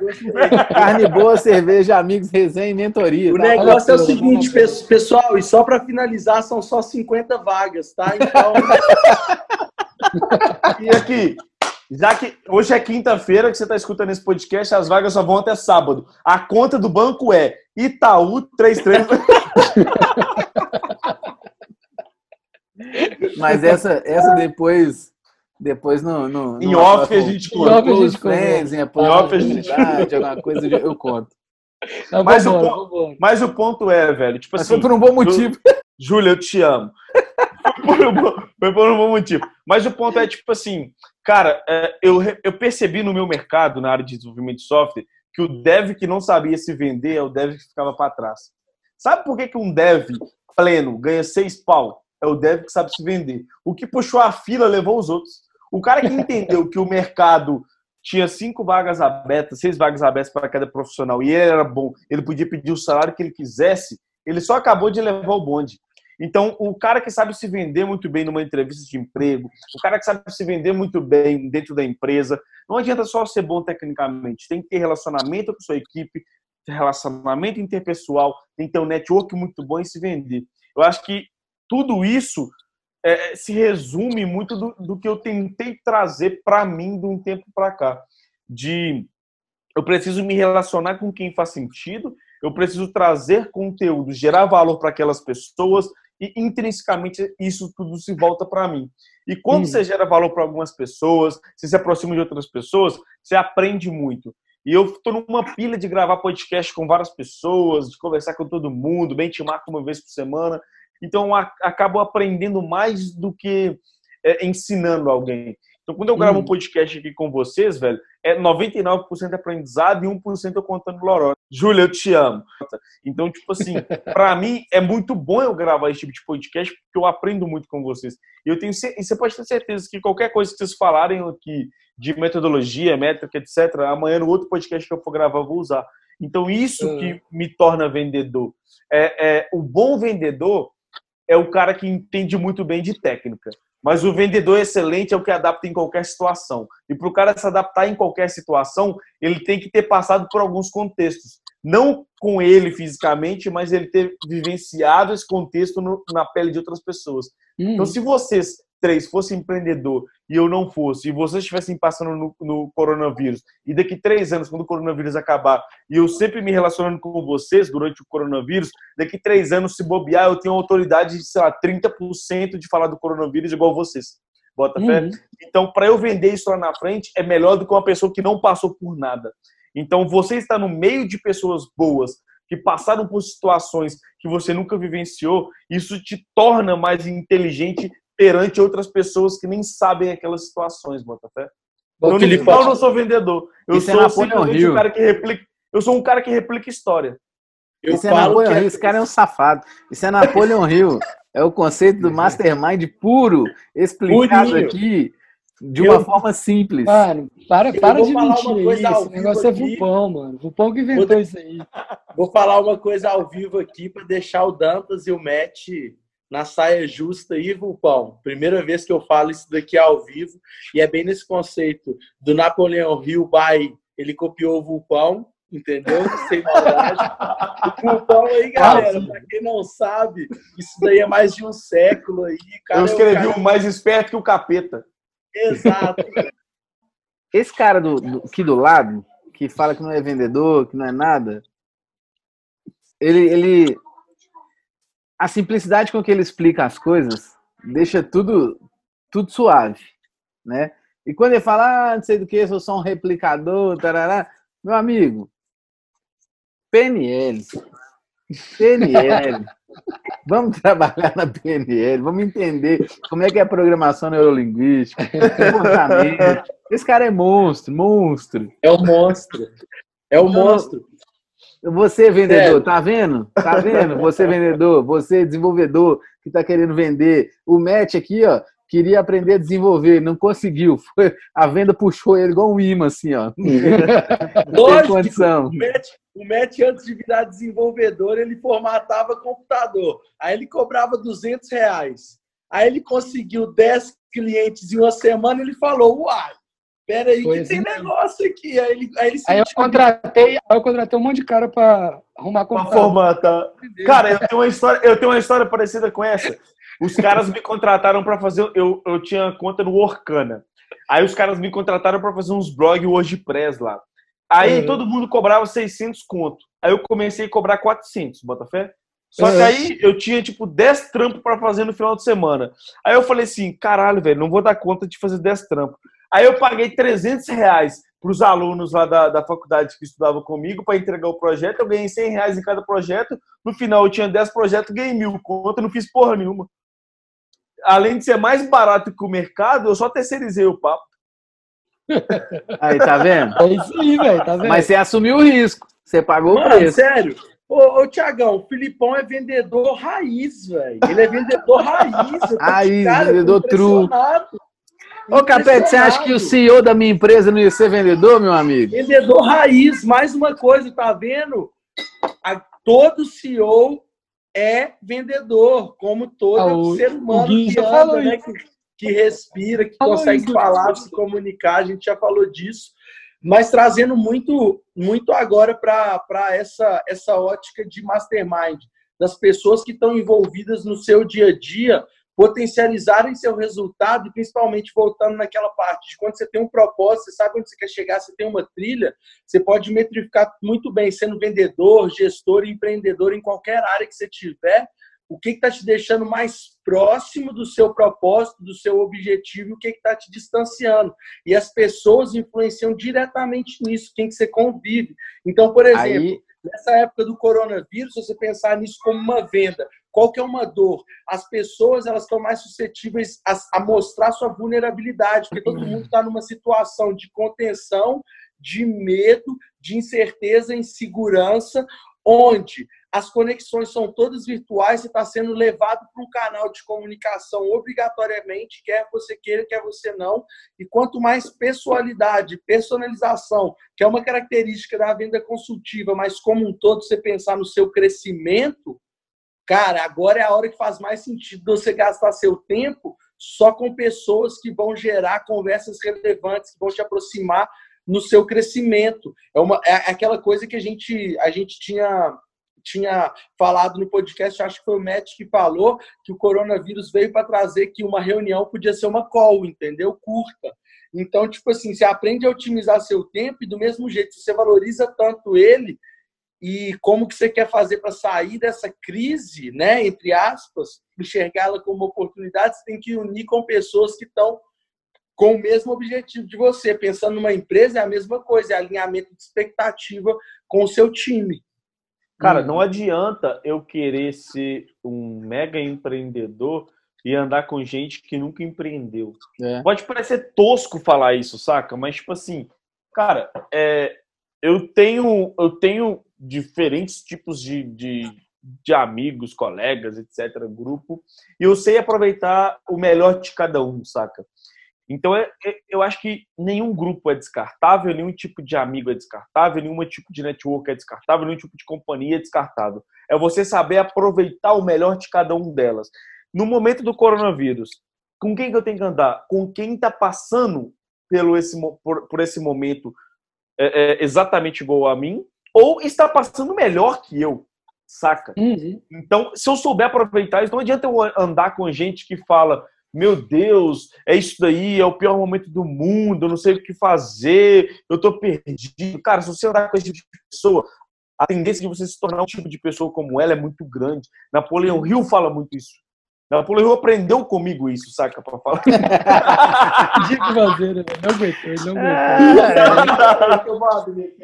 Mas, ô Filipão, uma coisa na hora que você falou aí de. É, você falou que tem empresas que realmente não se prepararam, não sei o que, não sei o que, não sei o que. Na minha opinião, velho, posso estar totalmente errado, eu acho que, tipo assim, existe dois tipos de percepção, independente de você ter se preparado ou não, entendeu? Eu acho que é você encarar isso como um desafio, mais um, porque alguém falou isso esses dias, essa não é a, a, a maior crise. crise. que nós já vivemos, nem a primeira. Então, tipo assim, já, nem a nós última. já passamos, nem a última. Então, a gente foca muito nisso, então é, é e o que eu acho que como startup, eu acho que as empresas tradicionais têm que começar a aprender com startups é esse poder de adaptação rápido. Sim. É esse poder de execução, igual você estava falando, rápido. Então, tipo assim, como vendedor também, velho, tipo, eu, que eu. Muita gente, porque eu trabalhei com mais de 100 vendedores, a primeira coisa que começou a chegar para mim era a mensagem da galera. Matt, pelo amor de Deus, véio, começou a chegar essa objeção, chegou essa outra objeção, o cara falou de corona, o outro falou disso, o outro falou daquilo. Então, é, que, que eu comecei a ver? Tipo, a galera sempre dá essa desesperada inicial, que é normal, não estou falando que é anormal, normal, mas total. tem os dois tipos de pessoa, aquele que, opa, desesperou, legal e tudo, absorveu, ah, legal, vamos fazer uns novos testes, porque é novidade. Você tem que entender, pô, como que eu prospecto agora que está realmente é, de uma forma diferente? Muita gente, por exemplo, conversei com um amigo meu que a empresa dele era 100% field sales. 100% field sales. Tipo assim, venda de CRM Enterprise gigante. O cara Nossa. me ligou e falou, Matt, fudeu. Literalmente isso, fudeu. Eu tinha seis viagens marcadas nos próximos, tipo assim, duas semanas. Tive que cancelar tudo, ficar de casa. E agora, como é que eu vendo? Pega a porra do telefone e liga, caralho. e liga. Véi, mas isso vem muito do gestor mostrar a direção e muito do que o Filipão falou que vocês já fazem na VUP de entender o que motiva cada um, entendeu? Se é o desafio.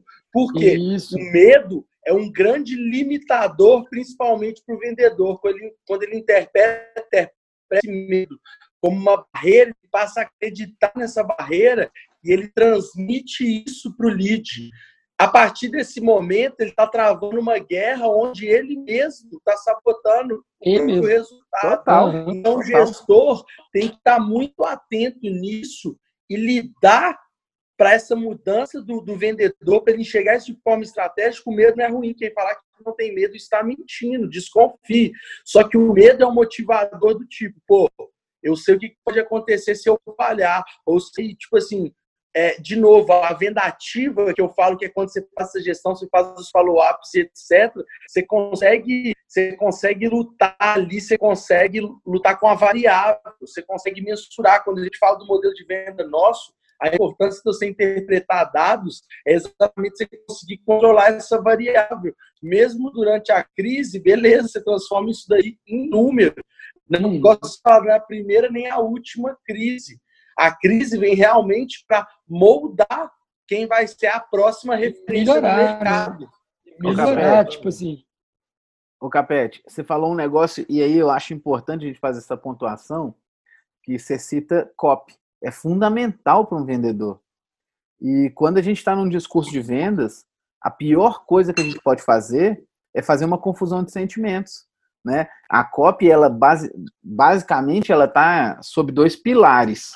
Sob o pilar de medo e sob o pilar de ganância.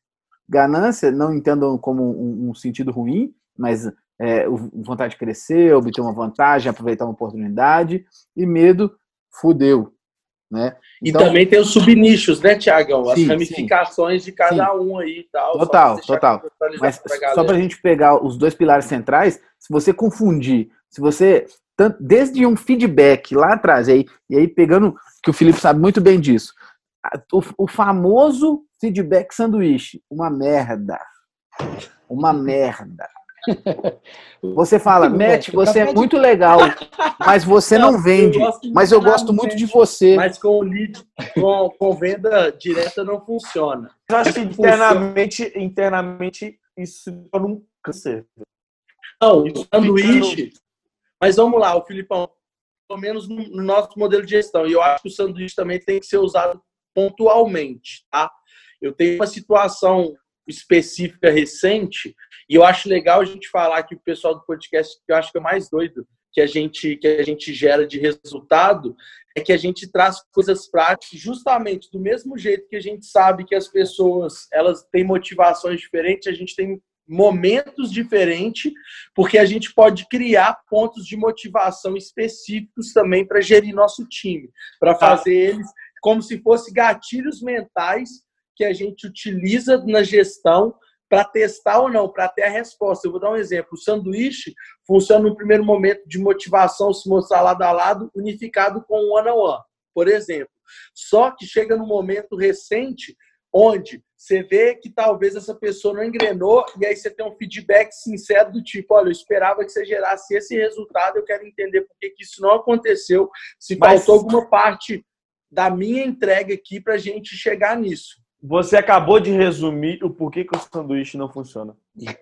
Se você ele falou esse... engraçado, velho. Ele não percebeu. Ele não percebeu. Se você teve esse segundo momento para falar com um cara de tipo, velho, eu esperava que você fazesse isso aqui, é porque o sanduíche não funciona. Sabe Mas não, o Filipão, o Filipão. Deixa eu te contar, sabe o que, que para mim o sanduíche não funciona? Sabe o coachability? Sabe o coachability? É, você tá fazendo uma contratação, você vai medir coachability.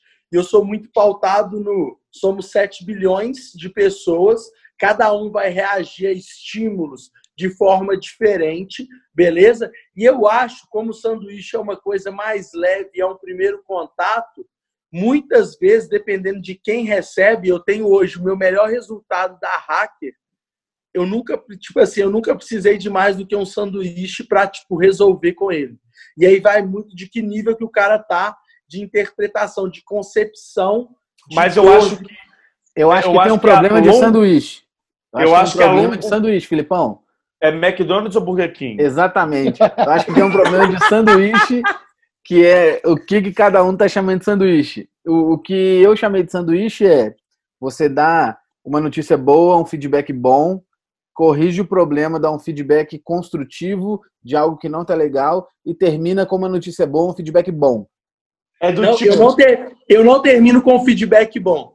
Eu dou um feedback bom eu coloco o problema, o que tem que fazer para melhorar, plano de ação, e aí eu dou um estímulo para ele executar o plano de ação do feedback ruim. Eu não dou outro feedback bom. Eu falo, olha, mas você, você, dá o lá atrás, mas você dá o seu comprometimento disso, acho que a gente está alinhado no mesmo objetivo, alcançando a mesma coisa que é o que eu te perguntei de de fazer o, o, macro, que é o roadmap. Eu vou deixar calma, olha, vendedor, olha, o Felipe é vendedor pesado. Vendedor. Não, agora não vamos fugir do objetivo principal que eu vou te convencer a nunca mais te dar, a nunca mais dar um feedback sanduíche. Você não vai convencer. Sua...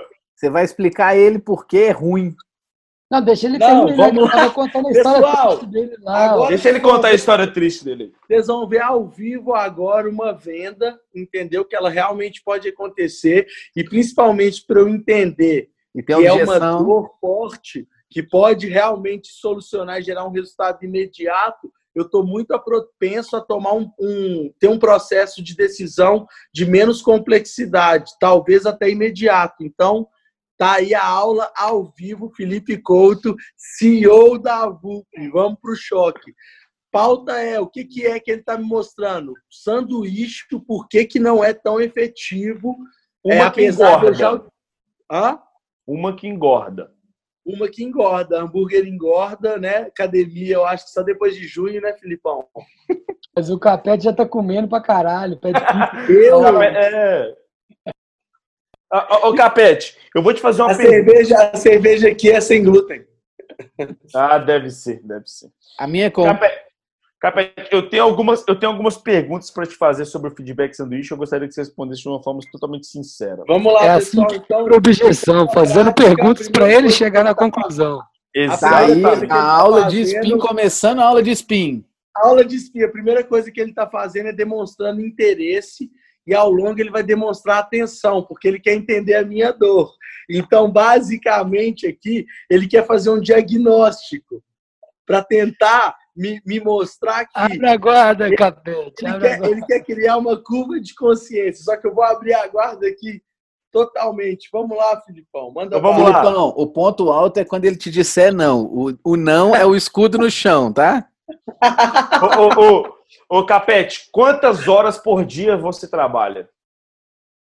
Em média, é. no dia bom ou no dia ruim? O dia que você quiser. No média, dia capete, bom. Média, capete é, é, bom e ruim. Você tem que juntar. Bom e ruim, faz né? a média.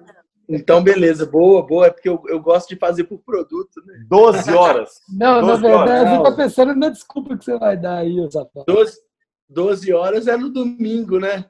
Porque tá. você acordou um pouquinho mais tarde. De ressaca. No coronavírus, vou fazer o quê? Gerar resultado. Umas 14, 15 horas por dia. 14, 15 horas. Quantas pessoas você gerencia? Diretamente no time Diretamente. da Hacker. Diretamente no time da Hacker, hoje eu, eu faço a gestão de um squad de pelo menos de seis pessoas, e indiretamente, que é para os times de consultoria, eu faço a gestão de 12 gestores e de 72 vendedores. Show. Diretamente, então, são seis pessoas, certo? É. Você divide as suas horas de gestão e execução em quantas horas por dia? Quantos por cento? Essa eu quero saber também. Fala aí, Capeta. Tá. Eu tenho um start semanal, ó, um start diário que leva em média 30 minutos de 9 a 9 e meia, em média.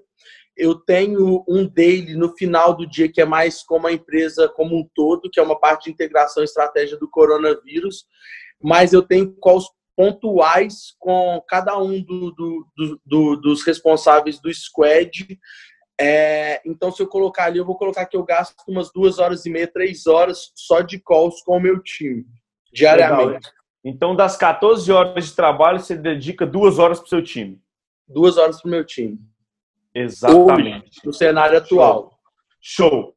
É, dessas, outras 14, dessas outras 14 horas, então sobrou 12 horas para execução. Show. Você se considera um bom gestor? Cara, vamos lá. Hoje, no momento que a gente que a gente está passando, eu já identifiquei meus gaps como gestor e peguei com o meu time e o plano de ação é dedicar mais horas na gestão do meu time direto, principalmente que eu tinha uma dificuldade muito grande, ó, primeira vez que eu faço ao vivo, hein? Tive uma dificuldade muito grande de passar o bastão, porque eu sempre tive uma facilidade de matar no peito e resolver a situação. uma coisa que eu falo que as pessoas que estão em volta influenciam muito, muito veio do matar, de me pressionar, falar, bicho, se o seu, o seu colaborador ali, quem está rampando com você, não tiver oportunidade de errar, ele nunca vai aprender de fato a como, a como lidar com uma negativa. Se sempre que ele estiver caindo ali, você chegar e falar, oh, você é o salvador da pátria. Isso era uma coisa que eu batia muito com o Tiagão, que acontecia muito na VUP, quando o time estava um pouco ali, pô, e aí não sei se eu vou conseguir chegar no resultado, ele assumia, abria que a capa de super-homem ia. Então tinha muito essa síndrome do super-homem. É isso agora que está no meu plano de ação e eu já fiz algumas algumas mudanças imediatas de curto prazo que eu já vi resultado de métrica. Então, meu objetivo agora é isso: melhorar na fase de gestão, para eu ter exatamente aquela visão de perspectiva que eu falei mais cedo, do jogo como um todo, de forma estratégica, que eu Sim. acho que isso que vai proporcionar um crescimento mais previsível, porque é uma visão mais do que eu preciso entregar para cada um do meu time se desenvolver ao máximo. O que casa muito com a minha visão de propósito. Há pouco tempo, até porque eu tive sempre uma história muito que formou uma carcaça muito grande, eu entendi que meu objetivo é criar algo novo, é ser um formatador de fato. Então, tipo, é uma, um objetivo muito audacioso. Então, eu criei ali a minha trilha do que, que eu preciso alcançar, o que vai me deixar mais próximo mas mais recente do que isso, eu entendi qual era o meu propósito, que é desenvolver pessoas. E isso mostra o momento que eu estou agora, de focar mais em desenvolver pessoas e menos na execução. Mesmo Legal. que a curto prazo eu perca um resultado ali imediato em conversão, eu vou ganhar médio e longo prazo, que eu posso melhorar esse resultado três vezes, por exemplo. Então, é algo que eu estou Legal. Que eu tô vislumbrando. Felipe, antes de você falar, deixa eu só fazer uma, uma parte técnica aqui, aí o Matar pode me ajudar se for o caso. Para quem está tá fazendo venda, preste atenção. Felipe não é vendedor de ofício, mas ele escutou o capete, não interrompeu, concordou, endossou deu confiança para que ele continuasse falando. Eu estou só quebrando o spin, quebrando uma ligação de vendas, uma, uma, lógica de vendas aqui, ó. Demonstre escutativa. Isso mostra interesse, isso mostra que de fato você está absorvendo a informação. Se você perguntar para o Felipe o que, que o Capete falou, ele é capaz de responder 99% do discurso. Tá? Então, pode seguir, por favor. Só, só fiz esse parênteses técnico. Legal, e falando ainda nesse parênteses técnico de quem está comprando, você pensando na jornada de compra, na experiência do seu lead, olha só, pessoal, lembra que no início os meninos falaram, abaixa a guarda, eu falei, eu vou ser aberto. O que, que é isso daqui? Em média, hoje, a tecnologia ela veio para unir as pessoas que estão à distância, mas ela acabou no cenário normal separando as pessoas que estavam junto, criando uma lacuna aí de, de, de atenção beleza? Só que agora, mais do que nunca, as pessoas querem atenção, as pessoas querem união. Então, o Felipe basicamente me engatilhou e fala: Cara, me conta o que, que você está vivendo, me conta o que, que você está passando efetivamente, que talvez eu possa te ajudar. E se eu não puder, eu posso te indicar alguém que pode. Tipo assim, eles falou, velho, eu tô aqui para talvez eu poder somar para você. Você está disposto a me contar? E aí eu vim com essa avalanche de, de informação para ele. E é bom demais para a gente que está vendendo. Matt, quem vende é quem pergunta ou quem responde? Com certeza quem pergunta, amigo. Tem nem e, como. E, aí, voltando para nossa venda, é, Capete, você me falou que o seu problema é que você não tinha tempo mais para os seus gestores, para os seus liderados, com o feedback que eles te deram, certo? Porque trabalhava muito tempo para execução, matava muita coisa no peito e você acabava não tendo muito tempo para para lidar né, com a gestão de pessoas com eles, correto? Correto. Você acha que a forma quando você dá, quando você dá um feedback sanduíche é para otimizar o seu tempo e não dividir um feedback ruim de um feedback bom, ou é para fugir de, de dividir esse feedback bom e esse feedback ruim? Vamos lá o feedback sanduíche está muito atrelado. Eu acho que o time é muito moldado a quem é o seu gestor. O seu gestor ele pode ser um exemplo de liderança em vários quesitos, mas os dois principais é autoridade e exemplo. Tá? E a minha história de vida e pelo que eu vivi, eu sou um cara que eu não preciso, eu sou um cara que, por exemplo, quando eu recebo feedback, eu reajo muito rápido ao feedback, a um plano de ação para alcançar esse resultado. Principalmente quando esse feedback é, é me apresentado de forma coerente ali no, no momento. Então, assim, talvez muitas vezes, é, como para mim o gatilho é muito fácil de ser alcançado, eu espero isso para tentar achar alguém que tem esse, esse perfil de, de formatador, alguém que quer fazer uma coisa diferente. Eu tenho um exemplo muito grande no nosso podcast aqui com o Gui, que é o CEO da 12 Minutos. A gente vai ter uma participação aí do João, que é meu SDR na Hacker, que ele está rampando para Closer agora, que ele é um cara que, assim, é um braço direito que, por exemplo, eu preciso usar gatilhos menos complexos para eu conseguir despertar nele o resultado ou então Legal. ser aquele empurrãozinho que ele precisa para desenvolver algo. E normalmente ele que chega com com soluções, principalmente por frustrações do tipo.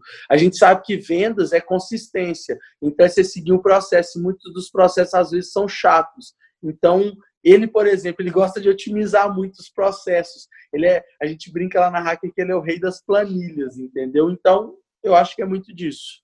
Entendi, legal. Você falou uma coisa muito interessante que você mesmo falou no início da live, que era que todo mundo não era igual a gente, a gente tinha que tratar as pessoas de uma forma diferente. Você acha que quando você dá um feedback sanduíche esperando que todo mundo tenha a mesma otimização de tempo que você, é algo bom? Necessariamente não. Você tem total razão. E talvez seja muito desse. Nossa, caralho, velho, ele é maravilhoso. Vocês estão vendo, né, galera? É quase. ao vivo. Ao vivo? Isso daqui foi maravilhoso. Aula, aula de vendas. Aula! Aula de vendas. Aula de vendas. E de novo, pessoal, aqui. Mano, e se o Capete falasse que não, ele ia falar assim, mano, você se contradiz, que é no início do podcast. Exatamente. Ninguém gosta de se contradizer, ninguém. Thiagão, o Felipe estava escutando o tempo inteiro, escuta ativa, galera. Use o que o cliente, o que o lead te falou. ninguém quer se contradizer, ninguém quer entrar e, ah, eu gosto de verde. Poxa, você falou que gostava de amarelo. Ah, é, mas, ah, pá, não. Pessoal, Capete, agora uma, forma constru... agora uma forma construtiva, rapidinho, só pra gente terminar.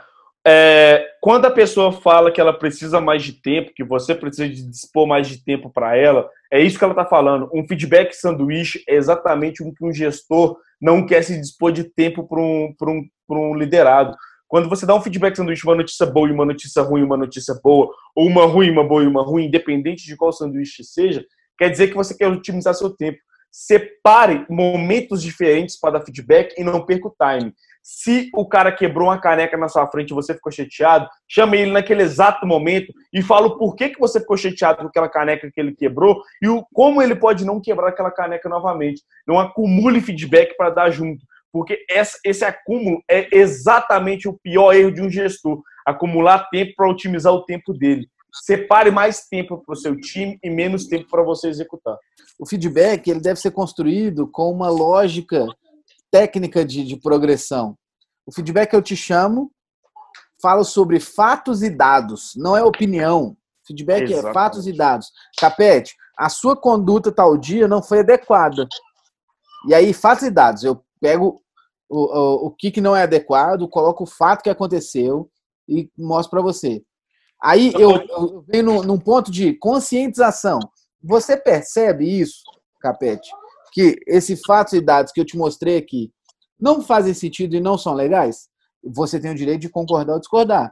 E se Pode. você concordar, aí fatos e dados, conscientização e aí planos para a solução. Então, como Thiago, você acredita que a gente pode fazer isso? Ô, Paulo, sabe onde, que, sabe onde rapidinho? Sabe onde que eu desarmei o Capete? Quando ele já foi com a ideia de dar um feedback como um vendedor. Ele queria vender o feedback dele para o liderado e não passar um feedback. O sanduíche é exatamente isso, está querendo vender alguma coisa. Você passa é. uma notícia muito ruim, e você passa uma notícia boa, tipo assim, nó, capete, caralho, velho, você fechou aquele contrato de 100 mil reais, aí depois você passou a ruim.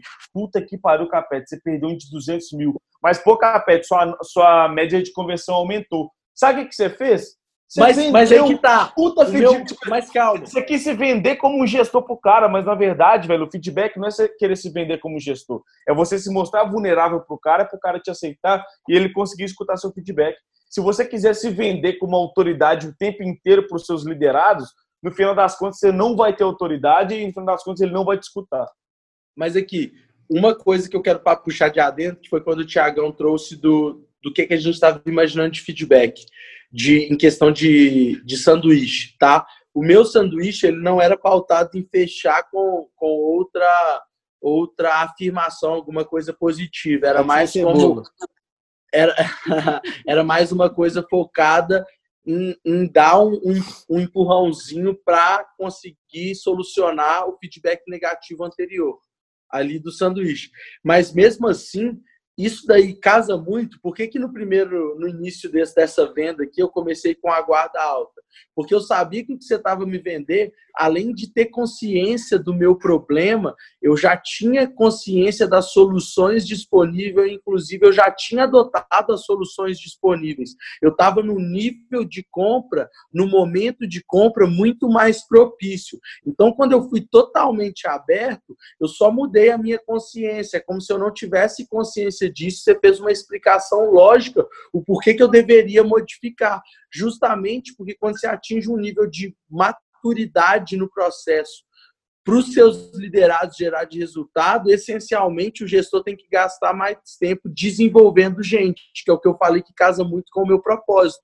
O que, que eu reconheci bem bem num curto prazo agora. Então, assim, mostra muito disso do momento, da consciência, de entender da, da, do potencial de tomada de, de ação. E isso vai muito trazendo para a venda ativa que o quê? É um percentual baixo de pessoas que estão dispostos a tomar essa ação. Então, assim, independente do, do nicho, é muito importante você criar essa curva de consciência, que aí vem esses follow-ups, essa nutrição, que eu acho que é uma coisa importante oh, da gente bater. Oh, o Matt é muito bom de falar nisso. Não, eu ia até falar porque, tipo assim, é, no meu modelo de gestão eu divido em dois momentos, né? É, acho que feedback é muito disso que você falou, que é realmente daquele momento, eu até... É, você fala de framework, eu usava um framework que chama SCI, que é situação, comportamento, impacto. Eu adoro esse framework. Eu adoro. É, que o pessoal é, tipo da assim, site adora isso e, tipo assim, é, é, é, é algo que se aplica para sua vida inteira, saca? Até isso. seu relacionamento com seu amigo, com sua namorada, com sua esposa, com quem seja. É, você não pode perder o timing do feedback. Feedback isso. tem timing. Você não exatamente. pode buscar um negócio de 2018 para falar com seu, seu brother agora, o seu liderado agora, porque isso não vai funcionar. Então é por isso que eu, eu usava muito esse modelo S, SCI, no feedback momentâneo. Então, tipo assim, eu vi um negócio acontecendo errado, eu já ia lá, falava a situação, qual foi o comportamento, qual foi o impacto que isso gerou. Então, eu já chegava nisso, lembrando sempre o feedback era para a pessoa, não fazer isso no meio de todo mundo. Sim, claro. Então, é, era a parte mais importante. E aí, tipo assim, o mais o que eu acho que o, o que o Capete está falando muito seria o momento que eu chamava muito de one-on-one. -on -one que é o momento mais de conhecimento do cara, onde ele abria a guarda, eu contava uma história de vida minha também, para mostrar também que eu gerava uma empatia grande. Você aceita é realmente... o feedback para você também. Exatamente. Sim. E aí vai muito desse planejamento que você falou com o cara. Tipo, pô, você falou que a Mandinha lá quer casar, o Capete falou do carinha lá que quer realmente. Então, tipo, são pessoas que, que são os objetivos dela tá atrelado e como você pode ajudar ela a chegar naquilo ali.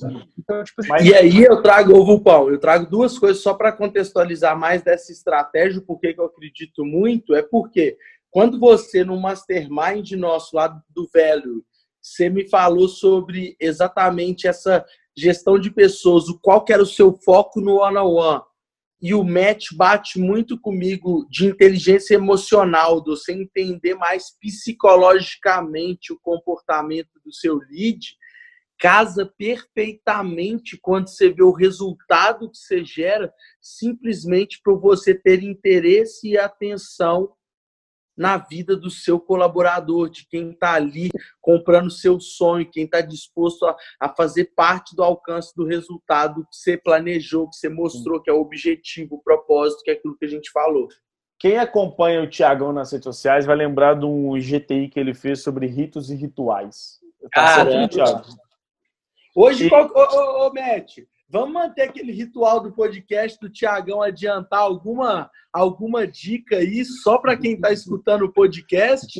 Hoje eu tô, eu tô maluco aqui porque eu tenho exatos 46 minutos para fechar o podcast e gravar a dica, porque senão eu vou abrir a dica ao vivo no podcast. Qual que vai ser a dica de hoje? Aqui você tá jogado na fogueira, Tiagão. Não vem com essa, não. Se vira, jiu-jitsu e capoeira. Ó, oh, olha o caderninho dele, bicho. A dica, a dica tá aqui, ó.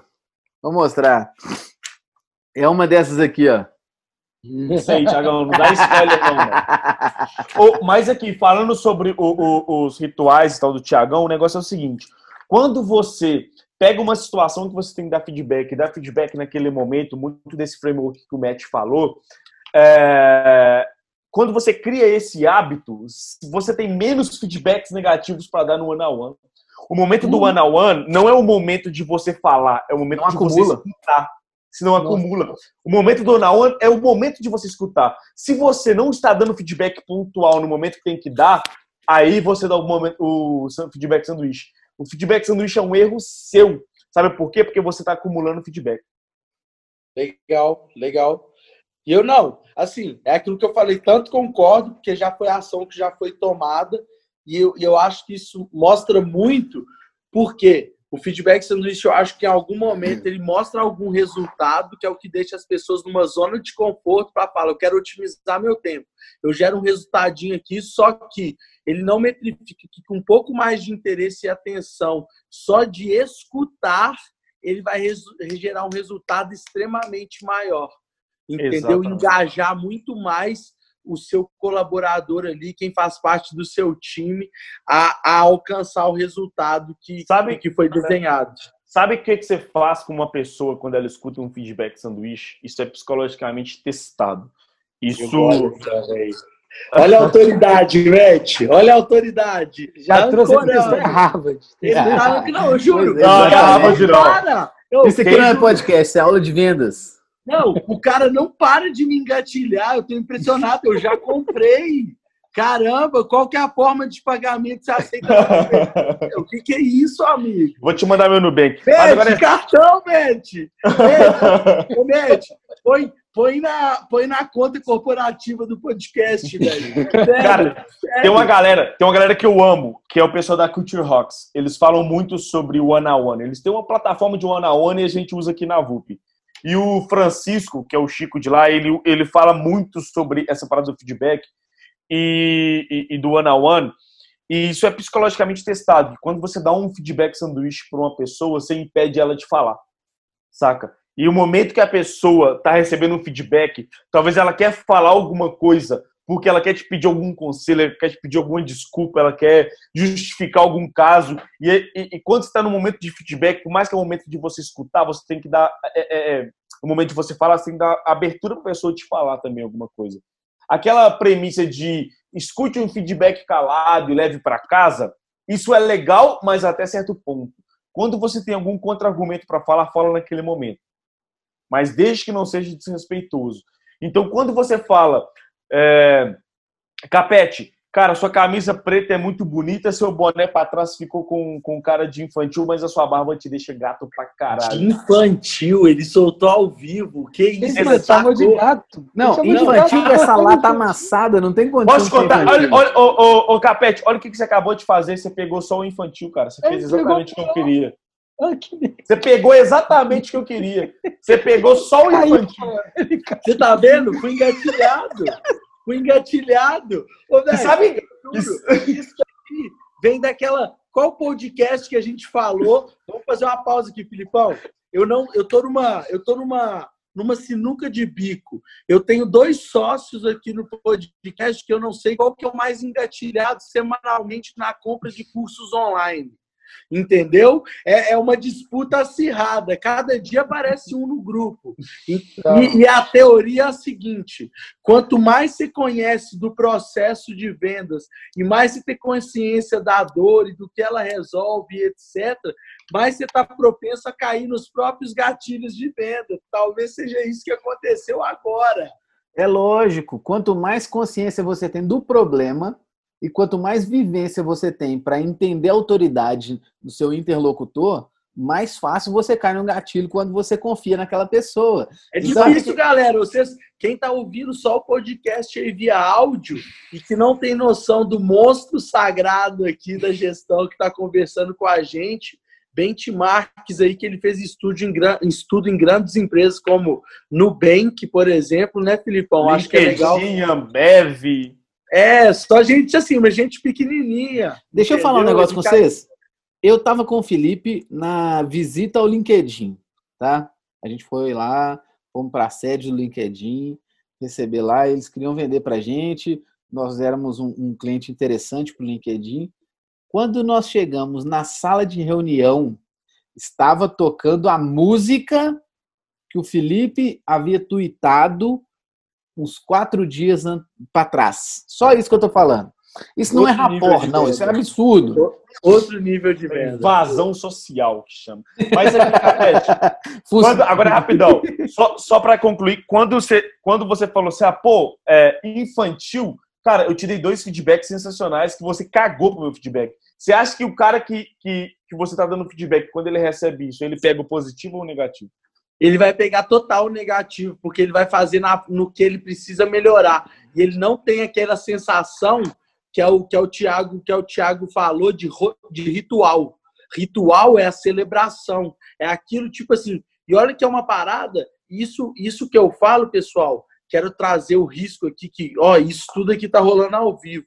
Isso daqui aconteceu de algo que eu identifiquei há pouco tempo. Tive uma uma, uma ação para tomar a mudança, mas de qualquer jeito o Filipão tá, tá, tá ressaltando isso daqui. Eu prego em todos os times de venda hoje tanto interno quanto de todas as nossas consultorias, o quanto que é importante você, você vibrar com cada vitória que você tem, seja de avanço de, de funil, de taxa por taxa, ou seja na venda direta ali. O quanto que o ritual é importante, principalmente pensando na inteligência emocional, porque você vai pegar toda aquela carga que você teve para gerar esse resultado e vai ancorar um prêmio, alguma coisa que faça sentido de retribuição para você ter do esforço que você gerou para isso.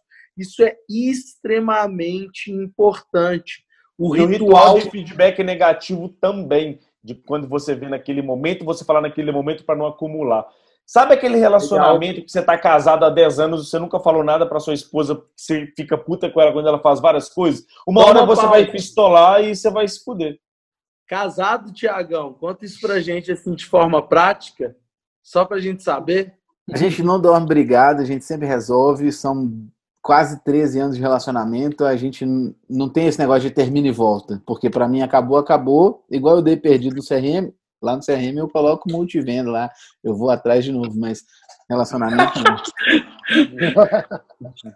Olha mas é ele. É, mas é exatamente isso. Ô, Tiago, um dia que você tem alguma coisa para falar com a Helena, você fala naquele momento para acabar naquele momento e vocês dormirem bem. Agora imagine isso com Os maiores erros, Felipe, Felipe, os maiores erros é falar assim, hum, hoje ela não tá bem, não vou dar esse feedback. Não vou Aí falar isso. Fudeu. Não Aí vou falar isso. Nunca vai ter um momento, porque notícia é ruim. Exatamente. Ninguém fala assim, nossa, que dia bom para dar uma notícia é ruim. Conversa ruim. é, igual demi, é igual demitir alguém. Não vou demitir alguém hoje porque aconteceu isso. Não vou demitir alguém hoje porque aconteceu isso. Velho, quanto mais você prolonga, mais notícia ruim vai ter. Ô, ô Filipão, Sabe uma parada que eu, que eu vejo muito? A gente está falando aqui numa visão de gestão, mas vamos trazer para uma visão de vendas, numa venda direta. Eu vejo que muitos dos contratos que não são fechados e muito do tempo que o vendedor perde trabalhando determinadas oportunidades é porque ele não sabe fechar as portas ou porque ele tem medo de fechar a porta. Ele fica querendo deixar aquele need ali porque ele está com medo de receber um não sacou? Ele está com medo de ser transparente, de falar, cara, você acha que essa solução realmente faz sentido para você? Qual que é a sua urgência para finalizar esse deal aqui? O que, que você enxerga de proposta de valor para o que eu te ofereci? O que, que você procura encontrar para resolver essa dor? Sabe? Fechar algumas determinadas portas, eu vejo que o vendedor foca muito em menos interesse e atenção em ajudar e mais nisso. O que, que vocês acham disso? Ah, só um adendo. Quem grava o podcast? Quem edita o podcast? Esse Sei é lá. o Tiagão? Esse é o seu, Tiagão. Um de nós três. Esse é o Capete. Mano, não, meu computador não dá. Não tá, show. Esse, então, beleza. O Capete não edita esse. Quem lá. edita é o Matt ou o Dantas, né? Legal. Que bom. Sabe por quê? Porque você prometeu que se eu te convencesse a nunca mais aplicar um feedback sanduíche, você ia gravar para internet inteira que eu te convenci a fazer isso. Então tá aí gravado e tá aí seu desafio. Vai ter que pagar, hein?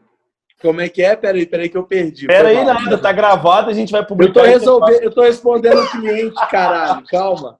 Fala de novo. Não, tá errado. Tá errado, não. você tá respondendo o cliente agora, tá errado. Qual que é a ideia? Fala aí, vamos a ideia é que tá A ideia é que tá gravado que você falou que se eu te convencesse a nunca mais aplicar um feedback sanduíche, você ia publicar isso em todas as suas redes sociais. Não falou com essas palavras, mas falou quase. Eu falei isso? Você não, falou que ia divulgar. Disposto... Não, não, não. Vamos lá. Olha, vendedor, não cometa esse erro. Não coloque palavras na boca do seu lead. Tá? Eu falei que eu estava disposto a uma abertura e uma mudança de visão e talvez comprar a solução. Eu e depois acreditei... que comprasse, você ia fazer o quê? O endosso. Não, calma, isso daqui é uma negociação. Tá gravado, tá gravado. Condicional agora no fim do deal. Entendeu? Para isso. Ô, Matt, o que, que, você acha aí, Peraí, peraí. Tá eu vou fortalecer tá o público que está ouvindo o podcast.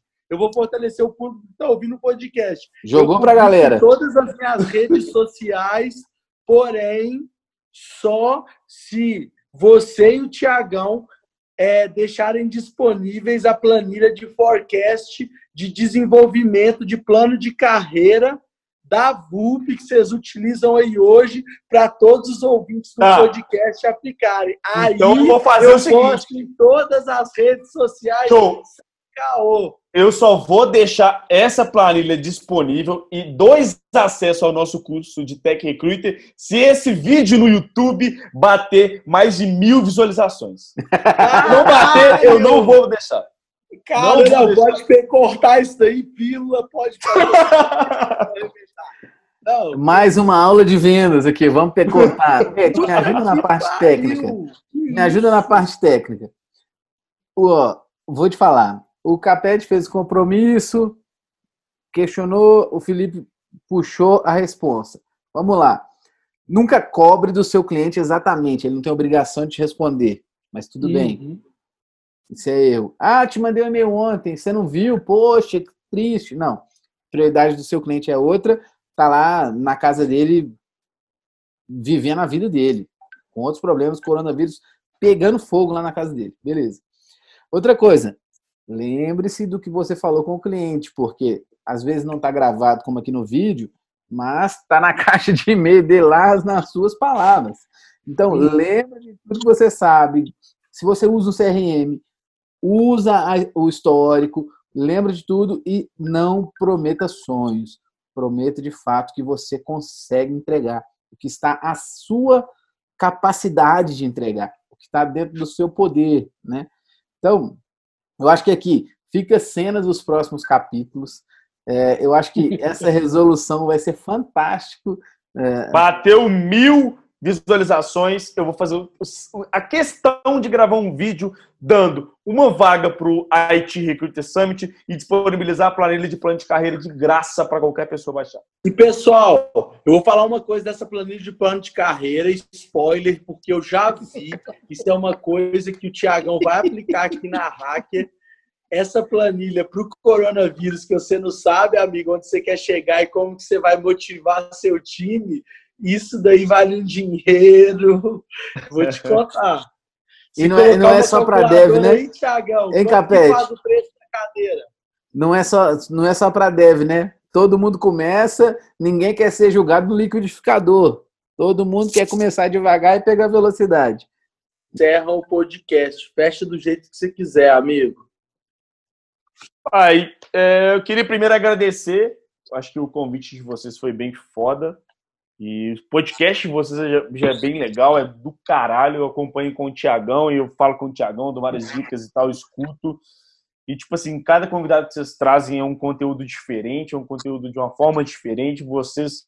É, é um podcast mais leve de escutar. E Vocês estão de parabéns, muito foda mesmo. Continuem com o propósito que vocês têm, que é de levar essa educação vendedora pro, pro mundo. Acho que vocês estão fazendo isso bem feito.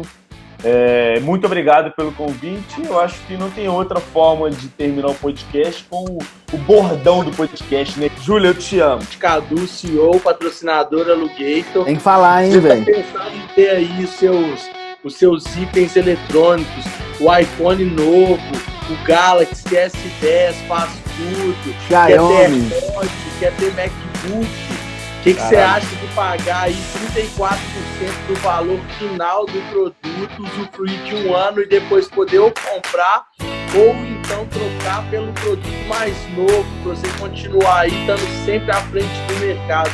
Alugator, não tem para que se imobilizar seu patrimônio, investimento, Alu Shopping, Alugator está crescendo em mais de 700% no mês. Vamos investir que o nosso patrocinador está gritando. Vai, Cadu! E quem quer criar uma loja online aonde? Já vamos aproveitar e já fazer Bom, quem para quem criar uma loja online, vai, Thiagão, faz o pitch. Faz o pitch. É na bag. Eles estão com uma campanha fantástica para ajudar o pequeno empreendedor, o pequeno varejo. A minha loja vende